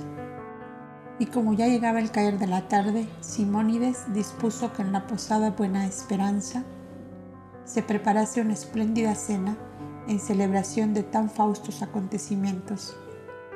La llegada del rey de Israel, de la familia del príncipe Itamar, su llorado patrón, y su propia curación que lo hacía un hombre renovado a sus 70 años. El anciano ignoraba que en ese momento surgían de imprevisto dos motivos más de júbilo para todos. Judá con Faki tuvieron una parte después con Yaso y Noemí otro igualmente íntimo y reservado que para los demás quedaron en secreto. Y el gran salón de honor del palacio de Epífanes, el último Seleucida, fue mandado a adornar con todas las rosas blancas y las ramas de mirtos que se encontraron en Antioquía. El viejo Simónides estaba hecho un brazo de mar, como comúnmente se dice. La buena Noemí, madre feliz, sonreía en una dicha suprema a la cual nunca pensó llegar después de los grandes dolores sufridos. Cuán verdad es que Dios se acerca con amor al corazón dolorido y sollozante. Había tardado mucho la hora de la piedad divina, pero había llegado de la manera más generosa, más bella y sublime que pudiera soñar. Grandes candelabros de plata sobre altos pedestales de mármol sostenían numerosas lámparas de aceite que iluminaban el hermoso recinto. Yasua ocupaba el centro de la mesa con Simónides y Noemí a un lado y a otro. Le seguían de inmediato Judá con Ebai, Faki con Tirsa, y luego los dos hijos de Judas de Galad, Isaías y Otoniel. El lector imaginará la dulzura de aquel ambiente que respiraba con infinita placidez el Cristo encarnado. A él le debían todos aquellos momentos de pura y santa alegría, aquella íntima paz más suave y más dulce que todas las riquezas y que todos los tesoros, inimaginables. El amor sincero, espontáneo y leal vibraba allí en todos los tonos sin que quedase ni un solo espacio para el recelo, la desconfianza o el temor. Todo el cielo de Jehová ha bajado sobre esta mesa, decía Noemí, con los ojos brillantes de emoción y el corazón desbordando de dicha inefable. Como que tenemos sentado a ella el resplandor de Jehová, contestaba el anciano Simónides, que en tal día representaba tener diez años menos, cuando los criados abrían las polvorientas ánforas de vino de Chipre que el viejo guardaba en las bodegas de Itamar desde muchos años atrás. Yasua pidió un momento de silencio a las risas como gorjeos interminables que vibraban con notas musicales en aquel ambiente elevado, pleno de concordia, de amistad y de compañerismo y habló así.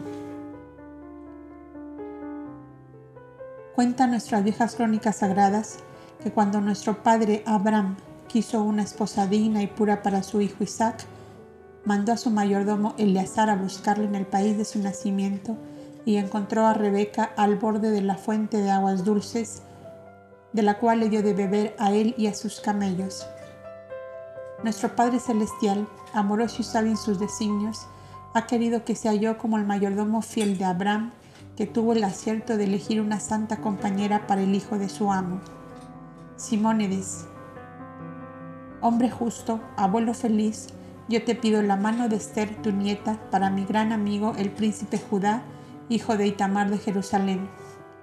Y a ti, digna matrona judía, viuda de Itamar y madre dichosa, pido la mano de tu hija Tirsa para el Hak Ben Faki de Sirene y que esta unión de corazones sea como un rocío de bendiciones divinas para todos vosotros y para la obra de liberación humana que el Padre Celestial nos ha encomendado a vosotros y a mí en unificación de fe, de esperanza y de amor. Dulces lágrimas de emoción temblaban en las pestañas entornadas de las tres mujeres y humedecían los ojos de los hombres en un desbordamiento de amor y de comprensión recíprocos. El viejo Simónides, con su voz temblorosa por un sollozo contenido, apoyó su cabeza sobre el hombro de Yahshua y solo pudo decirle, Señor, mi Rey de Israel, ¿quién es el hombre que puede negarte nada a ti, que todo lo haces como si Dios mismo lo hiciera? Ninguna dicha será para mí mayor que ver a mi Esther, esposa del hijo de Itamar. Se hizo un silencio profundo en que parecían sentirse los latidos de, de los corazones cuya dicha se juzgaba en ese instante. Noemí se repuso de emoción y contestó con su dulce voz sollozante, si mi hija ama al Hak Ben Faki, yo lo recibo en mi corazón como a mi propio hijo.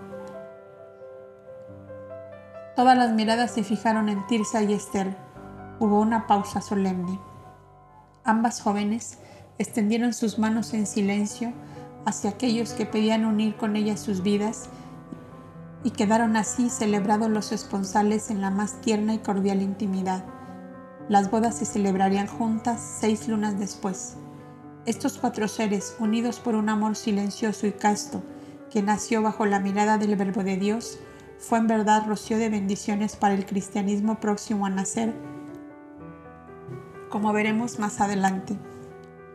La misma comprensión y afecto que se prodigaron mutuamente Judá y Faki nació entre Tirsa y Esther, tierna amistad que ofreció a la dulce y santa Noemí las más bellas compensaciones a su inmensa tortura moral y física de siete años, enterrada vive en un calabozo de la Torre Antonia.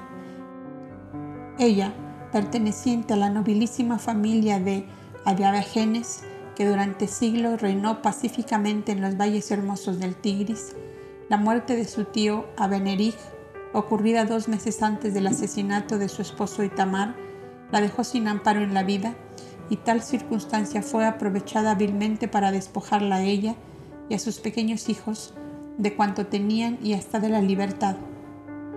Abeneric y Sate ocupaba el viejo trono de sus mayores y sus hermanos menores, jovencitos de 16 y 18 años, con su madre Elena, se encontraron con Yasu y sus amigos en la populosa Antioquía, donde a veces venían a pasar los meses calurosos del año.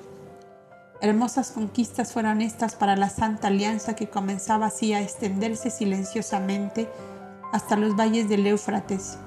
Elena, hermana de Noemí, ambas viudas, la una del rey Abeneric Ayabenes y la otra del príncipe Itamar de Jerusalén, se encontraron en Antioquía después de una larga ausencia de doce años y el hilo de oro del designio divino las unió de nuevo para que su fe inquebrantable y su piedad sin límites sirviera de base y fundamento a la primera congregación cristiana, cuyo esbozo lo estamos ya viendo surgir como una bruma de oro en torno de Yahshua llegado a los 22 años. Este encuentro inesperado, si se quiere, fue debido a que Simónides tenía en su poder capitales depositados algunos años atrás por el difunto rey Abenerij, esposo de Elena, la cual se asombró grandemente de verle andar sano y fuerte cuando lo había conocido cautivo en un sillón de ruedas. El anciano que conocía el parentesco entre las familias de Adiebenes y de Itamar los hizo encontrar y saber además el gran secreto de los siervos de Dios, la presencia del divino ungido, el Mesías anunciado desde tantos siglos por los profetas de Israel. Diríase que desde aquellos días felices para Yahshua, comprendido y amado de cuanto se le acercaba. Quedó Antioquía, la gran metrópoli oriental, como predestinada para ser 20 años más adelante la patria adoptiva del cristianismo naciente. Tengas en cuenta que la estadía de Yaso en ella fue solo de tres semanas y que pasó sin publicidad alguna, por cuanto no era aún llegada su hora, según él decía.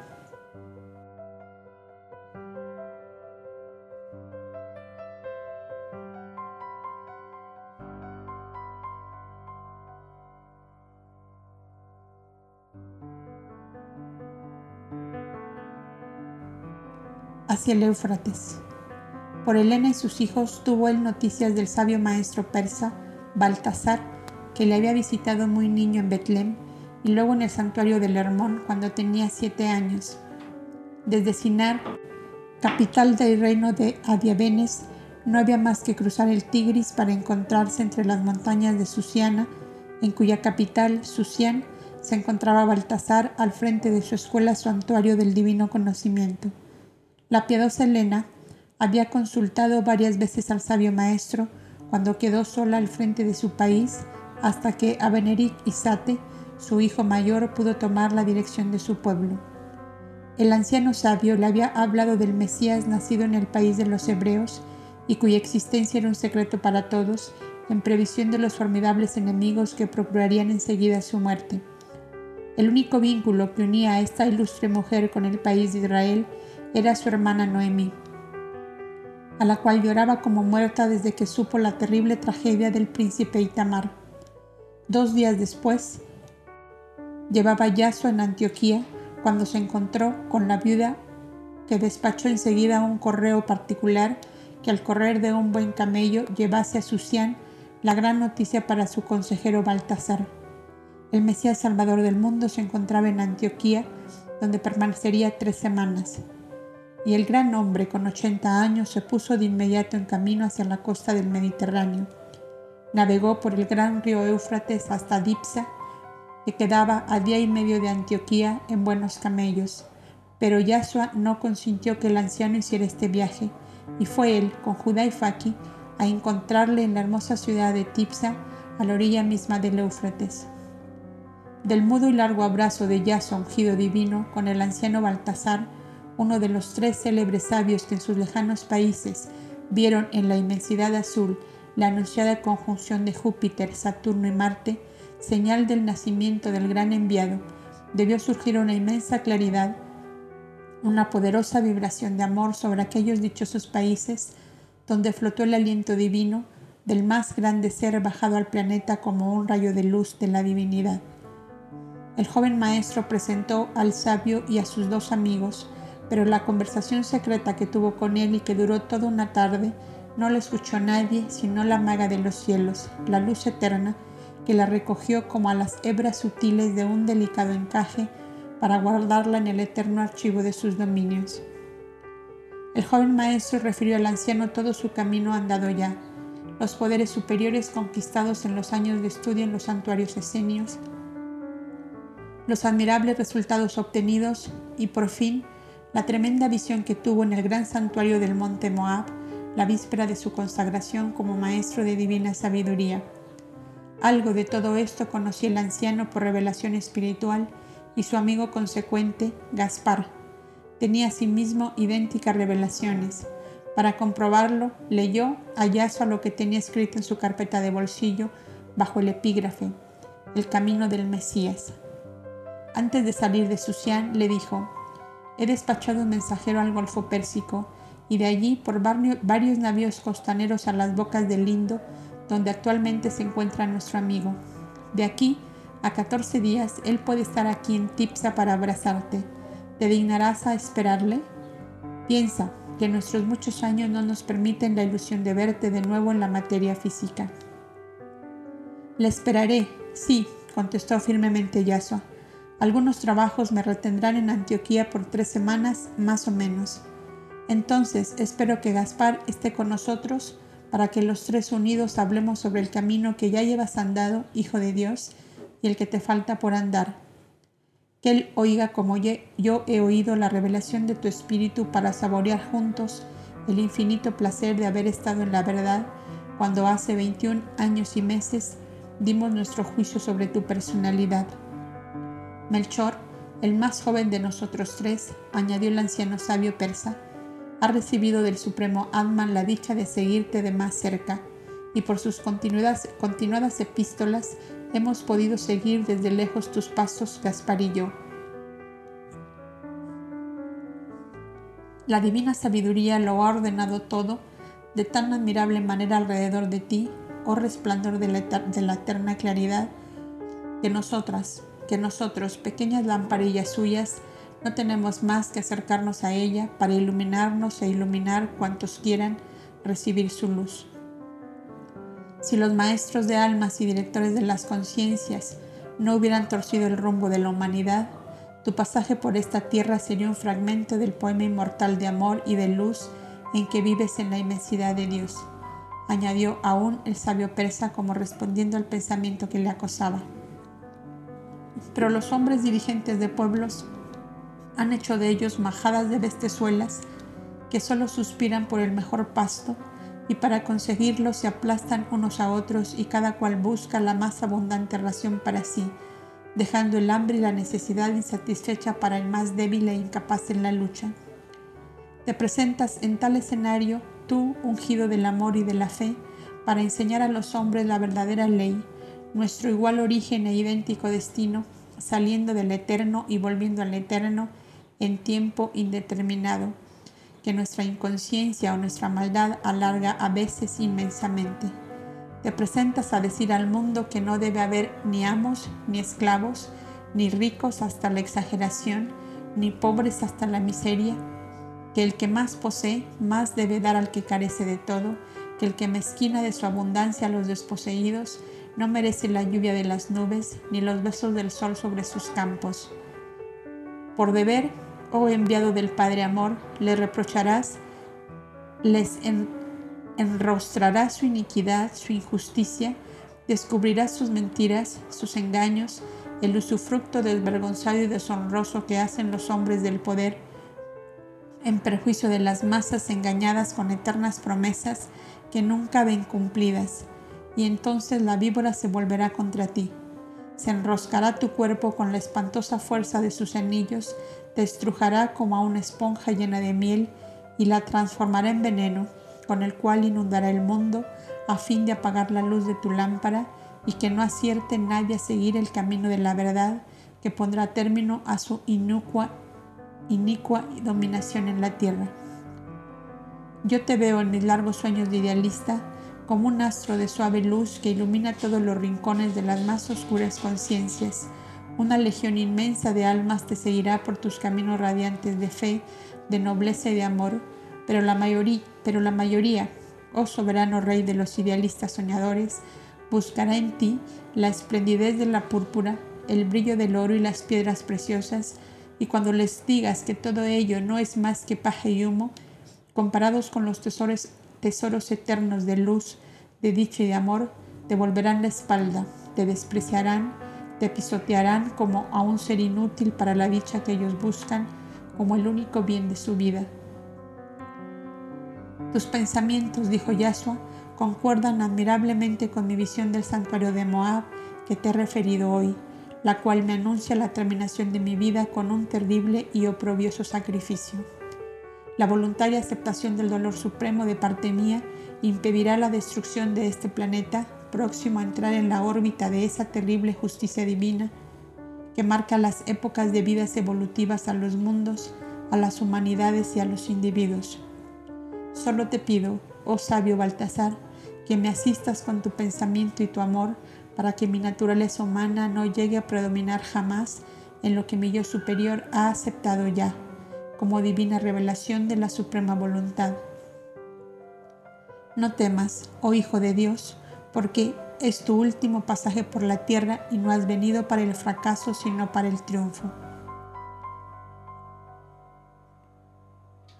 Yahshua invitó a sus dos amigos a hablar privadamente con el sabio astrólogo persa a fin de que les diera orientación en sus vidas como cooperadores en su obra de salvación humana.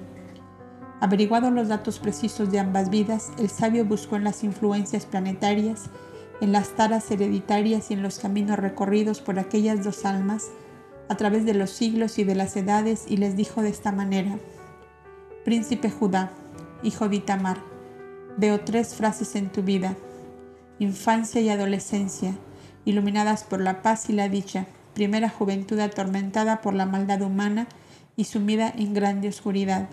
La tercera faz es vida de fe, de esperanza y de amor supremo, vida dichosa en la familia y triunfante en un noble y grande ideal. Es cuanto puedo decirte. Hak ben Faki de Sirene, siguió diciendo el anciano con sus ojos cerrados y sus manos cruzadas sobre el pecho. Te veo bajo la acción inmediata de una luminosa inteligencia que tuvo especial tutela sobre ti, salvándote de grandes tropiezos que hubieran torcido el rumbo de tu vida, en la cual se diseñan con claridad dos fases, tu infancia y adolescencia sumidas en una suave inconsciencia que solo te permitía admirar la magnificencia de la naturaleza. Tu juventud y años viriles entregado al amor humano en la familia y a la propagación de un ideal de justicia que llena por completo las aspiraciones de tu espíritu. Es cuanto descubro en tu vida. Al día siguiente, Yaso y sus dos amigos volvieron a Antioquía, dejando al anciano Baltasar sumergido en el éxtasis de fe y de amor que la presencia del hombre luz le había producido. Llegaron a la medianoche a la posada Buena Esperanza. Amra, la anciana criada, Eliasín y Cipro les esperaban velando a fin de conseguir que Noemí descansara. La buena mujer había quedado aterrorizada de sus años de calabozo y temía horribles desgracias, no bien sus familiares se apartaban de ella. La criada corrió a avisarla que los tres viajeros estaban de regreso, sanos y salvos. Nebai se había quedado junto a Noemí y su hija en el deseo de proporcionarle serenidad y confianza. El anciano Simónides, tendido en un diván en la administración, dormía profundamente. Luego de tranquilizar a la atemorizada madre y despedirse hasta el día siguiente, Yasua con sus amigos fueron hacia la administración por donde tenían que pasar en dirección a sus alcobas. Apresuraos a descansar, díjoles el anciano, porque será grande el trabajo de mañana. Oh mi señor de Israel, si vieras cómo te esperan en Gisiba y Carandama. Será porque tu boca, mi buen Simónides, habló de lo conveniente, contestó sonriendo Yasua. Espera, Señor, y óyeme. Les dije solamente que eres un profeta de Dios, y aunque nada les hubiera dicho mi boca, todo mi cuerpo rehecho y, curada, y curado bastaba y sobraba. Todos ellos, menos los ciegos, me habían visto amarrado al sillón de ruedas.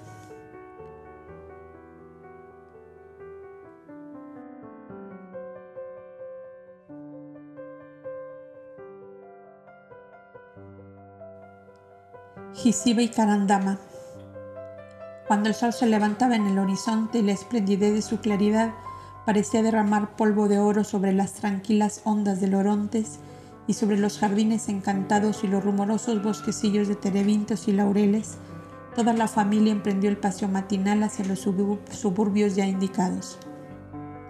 Noemí, apoyada en Yasua y guiados por el anciano, abrían la marcha en la cual seguían Nebai o Esther con Tirsa y Judá, Faki y los dos hijos de Judas de Galad. En grupo aparte y para no llamar la atención, iba una media docena de criados con Eliasín y Cipro, llevando cestas de provisiones, pues pensaban pasar allí todo el día. Siguieron la avenida que se dirige hacia el sur y al llegar al arco triunfal de Epífanes, mandado construir por él mismo para glorificarse en vida, vieron sentado en el pavimento como un contraste vivo con toda aquella magnificencia un mendigo harapiento y sucio que comía ávidamente un trozo de pescado asado y unos mendrugos de pan.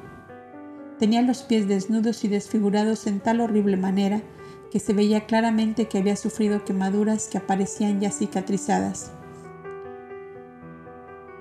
¿Qué tal día tienes hoy, Simón? le preguntó Simónides, que le conocía de mucho tiempo. Hoy, bueno, amo, porque como ya lo ves, contestó el mendigo. Si no molesto, amo, ¿qué hiciste de tu sillón? ¿Cómo es que caminas? La majestad de Dios anda por todas partes.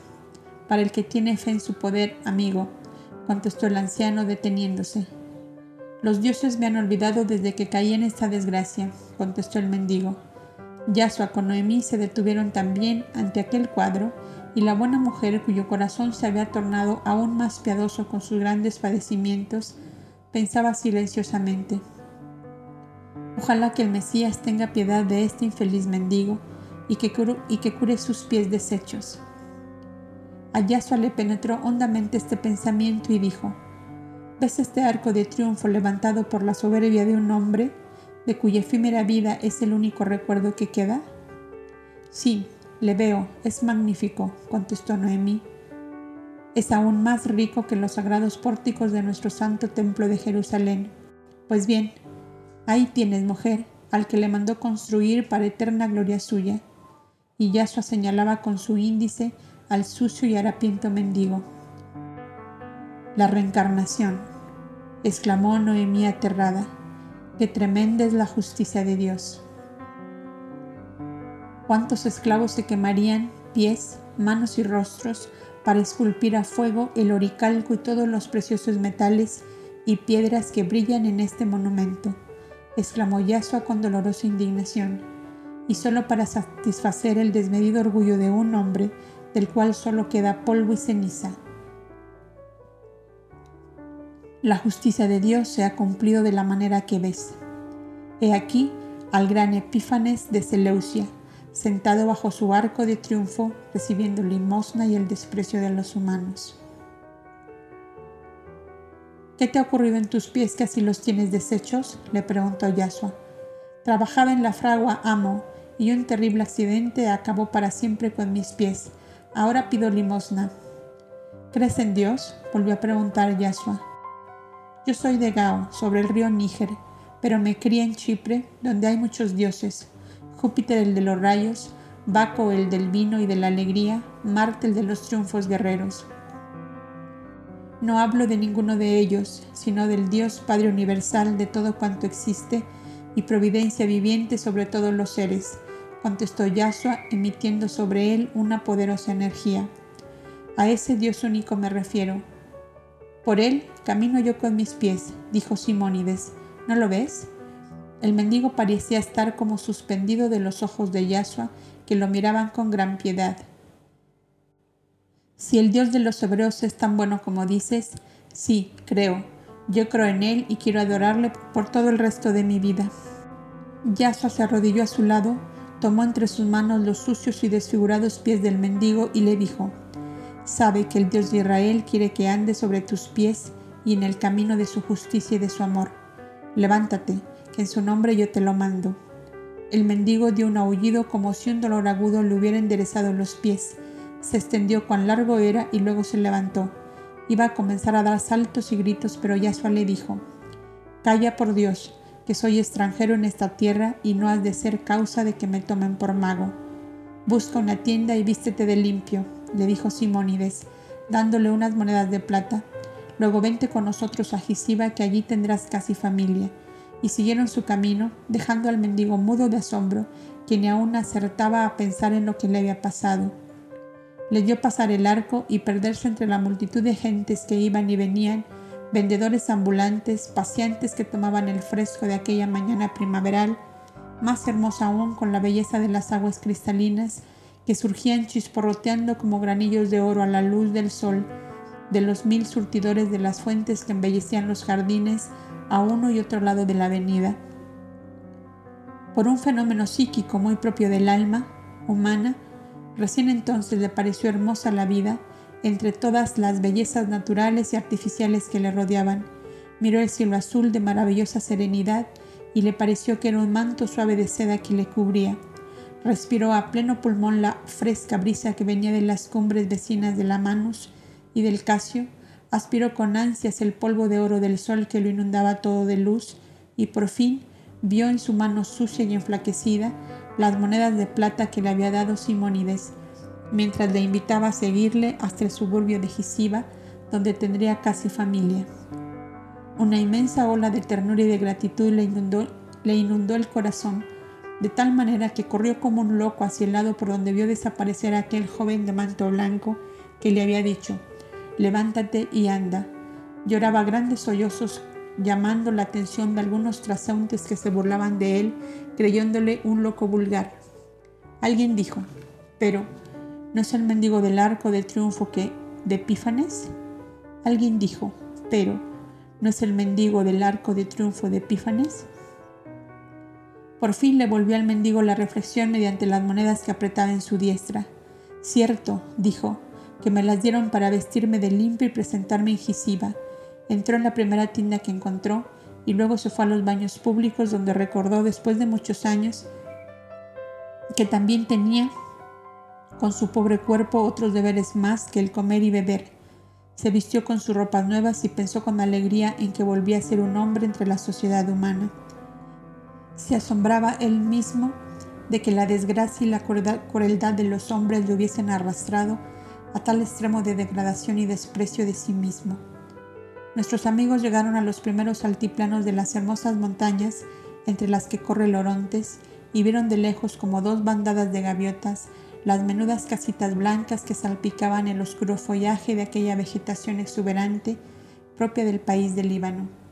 Y Simónides, señalándoles con la mano, les decía, es Esquisiba y la vecina es Carandama. Como veis, ambas son hermosas y su espléndida situación les promete un gran porvenir. La mayor parte de sus moradores son refugiados de distintos países, víctimas de la dominación romana que no ha podido ser grande sin dejar rastros de dolor y de sangre a su paso.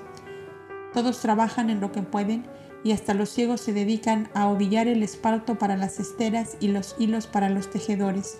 Subamos por este senderillo. Un enjambre de chicuelos que recogían moras y cerezas le salieron al paso, ofreciéndoles de sus cestillas a cambio de las golosinas de la ciudad. Se observaba a primera vista muchos niños retardados, contrahechos y algunos de aspecto enfermizo. Yasua se fijó de inmediato en un bello rostro de adolescente, de rubios cabellos y ojos azules llenos de inteligencia. Su dueño tenía la espalda cargada de una jiba tan monstruosa que cuando se le miraba desde atrás, su cabeza no se percibía entre los hombros.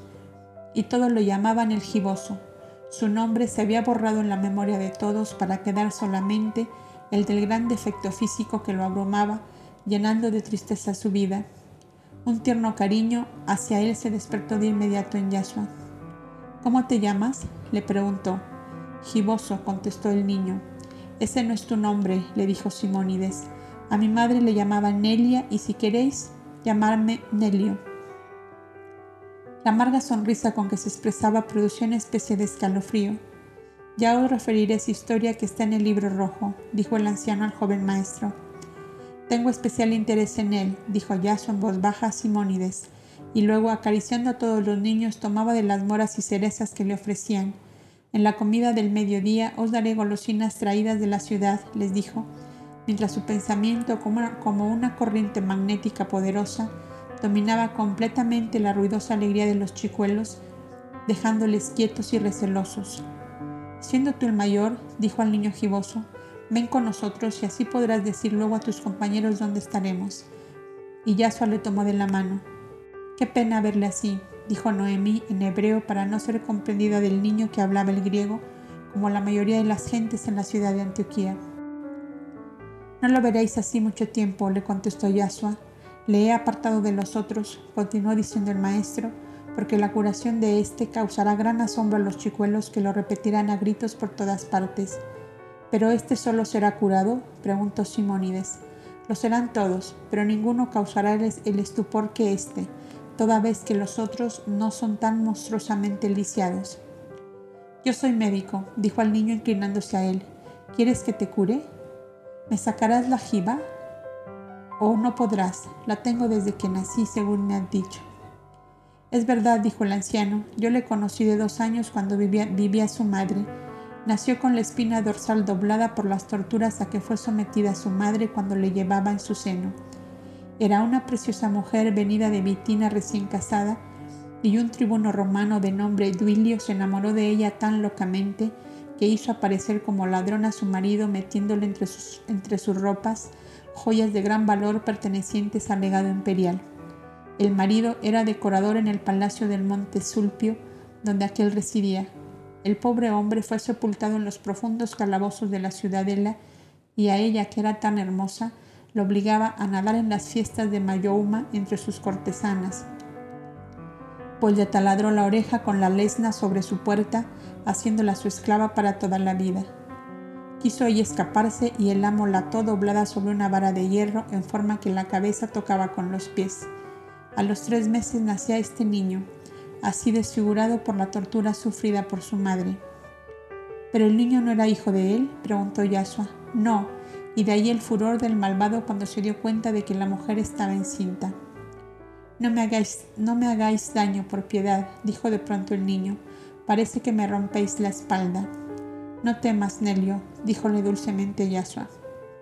Solo deslizo mi mano para curarte. ¿Crees tú en Dios? Oh sí, Mi madre que lloraba siempre me dijo que yo tenía, una, que yo tenía un padre bueno allá más arriba de las estrellas y que él cuidaría siempre de mí, contestó casi con religiosa unción el niño. ¿Y tú llamas a ese padre bueno y tú llamas a ese padre bueno y le pides lo que deseas? preguntó Yasua. Sí, y me da cuanto le pido. ¿Nunca le pediste ser curado de tu espalda enferma?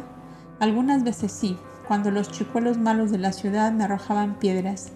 Aquí todos me quieren y mi jiba no molesta a ninguno. Pues bien, Nelio, yo te digo que ese Padre bueno que tu madre te enseñó a amar quiere curarte para que seas un hombre útil a tus semejantes. Pareces tener diez años a causa de tu cuerpo doblado. Mírame a los ojos. Mira el cielo azul donde brilla tan hermoso el sol que todo lo fecunda, las copas de los plátanos y las palmeras que parecen vecinas de las nubes. Mira una y otra vez, así, así. Y ahora bendigamos juntos a ese Padre bueno que perfecciona tu cuerpo para que seas un misionero de su verdad eterna y de su amor soberano. Al mirar el niño primeramente los ojos de Yahshua que era alto, luego al cielo, a los árboles, fue levantándose suavemente y casi sin sentirlo él mismo. Bajo la suave presión de la mano de Yahshua, que era el hilo conductor de la poderosa corriente magnética emitida por él, la espalda doblada se enderezó hasta quedar completamente vertical y el niño apareció tal como debiera ser un adolescente de 14 años. Me has curado, Señor. Ya no tengo más la jiba. Yo no tengo nada para pagarte, nada. Te serviré como un esclavo. Y el hermoso adolescente cayó de rodillas y se abrazó a Yahshua. Mientras Noemí y Simónides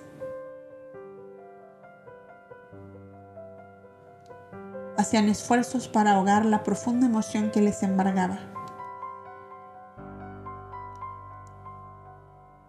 El joven maestro, emocionado también, levantó al niño mientras le decía, Ahora no te dejarás ver de tus compañeritos porque ellos no sabrían guardar el secreto y es conveniente que nada de esto se divulgue. Yo le, yo le llevaré conmigo a la ciudad, dijo de inmediato Simónides, y allí habrá también un trabajo apropiado para él. Ya llegamos a nuestro pabelloncito frente a la antigua gruta de Gisiba que ha dado nombre a este suburbio. Noemí murmuraba a media voz un salmo de acción de gracias al Dios misericordioso que visitaba con tales maravillas a sus criaturas sufrientes y doloridas de la tierra. Aquellos arrabales de Antioquía tenían su romántica leyenda de edades, de edades pretéritas. Cuántas cosas llenas de mística poesía y de mitológicas creaciones pasaban de una a otra generación, como si aquellos hermosos parajes fueran o hubieran sido lugares de encantamiento. Las faldas de aquellos montes aparecían horadadas de grutas y grandes y pequeñas. Los frondosos platanares del Oronte se prolongaban hasta allí y los bosquecillos de mirtos, de laureles, de boj y de terebintos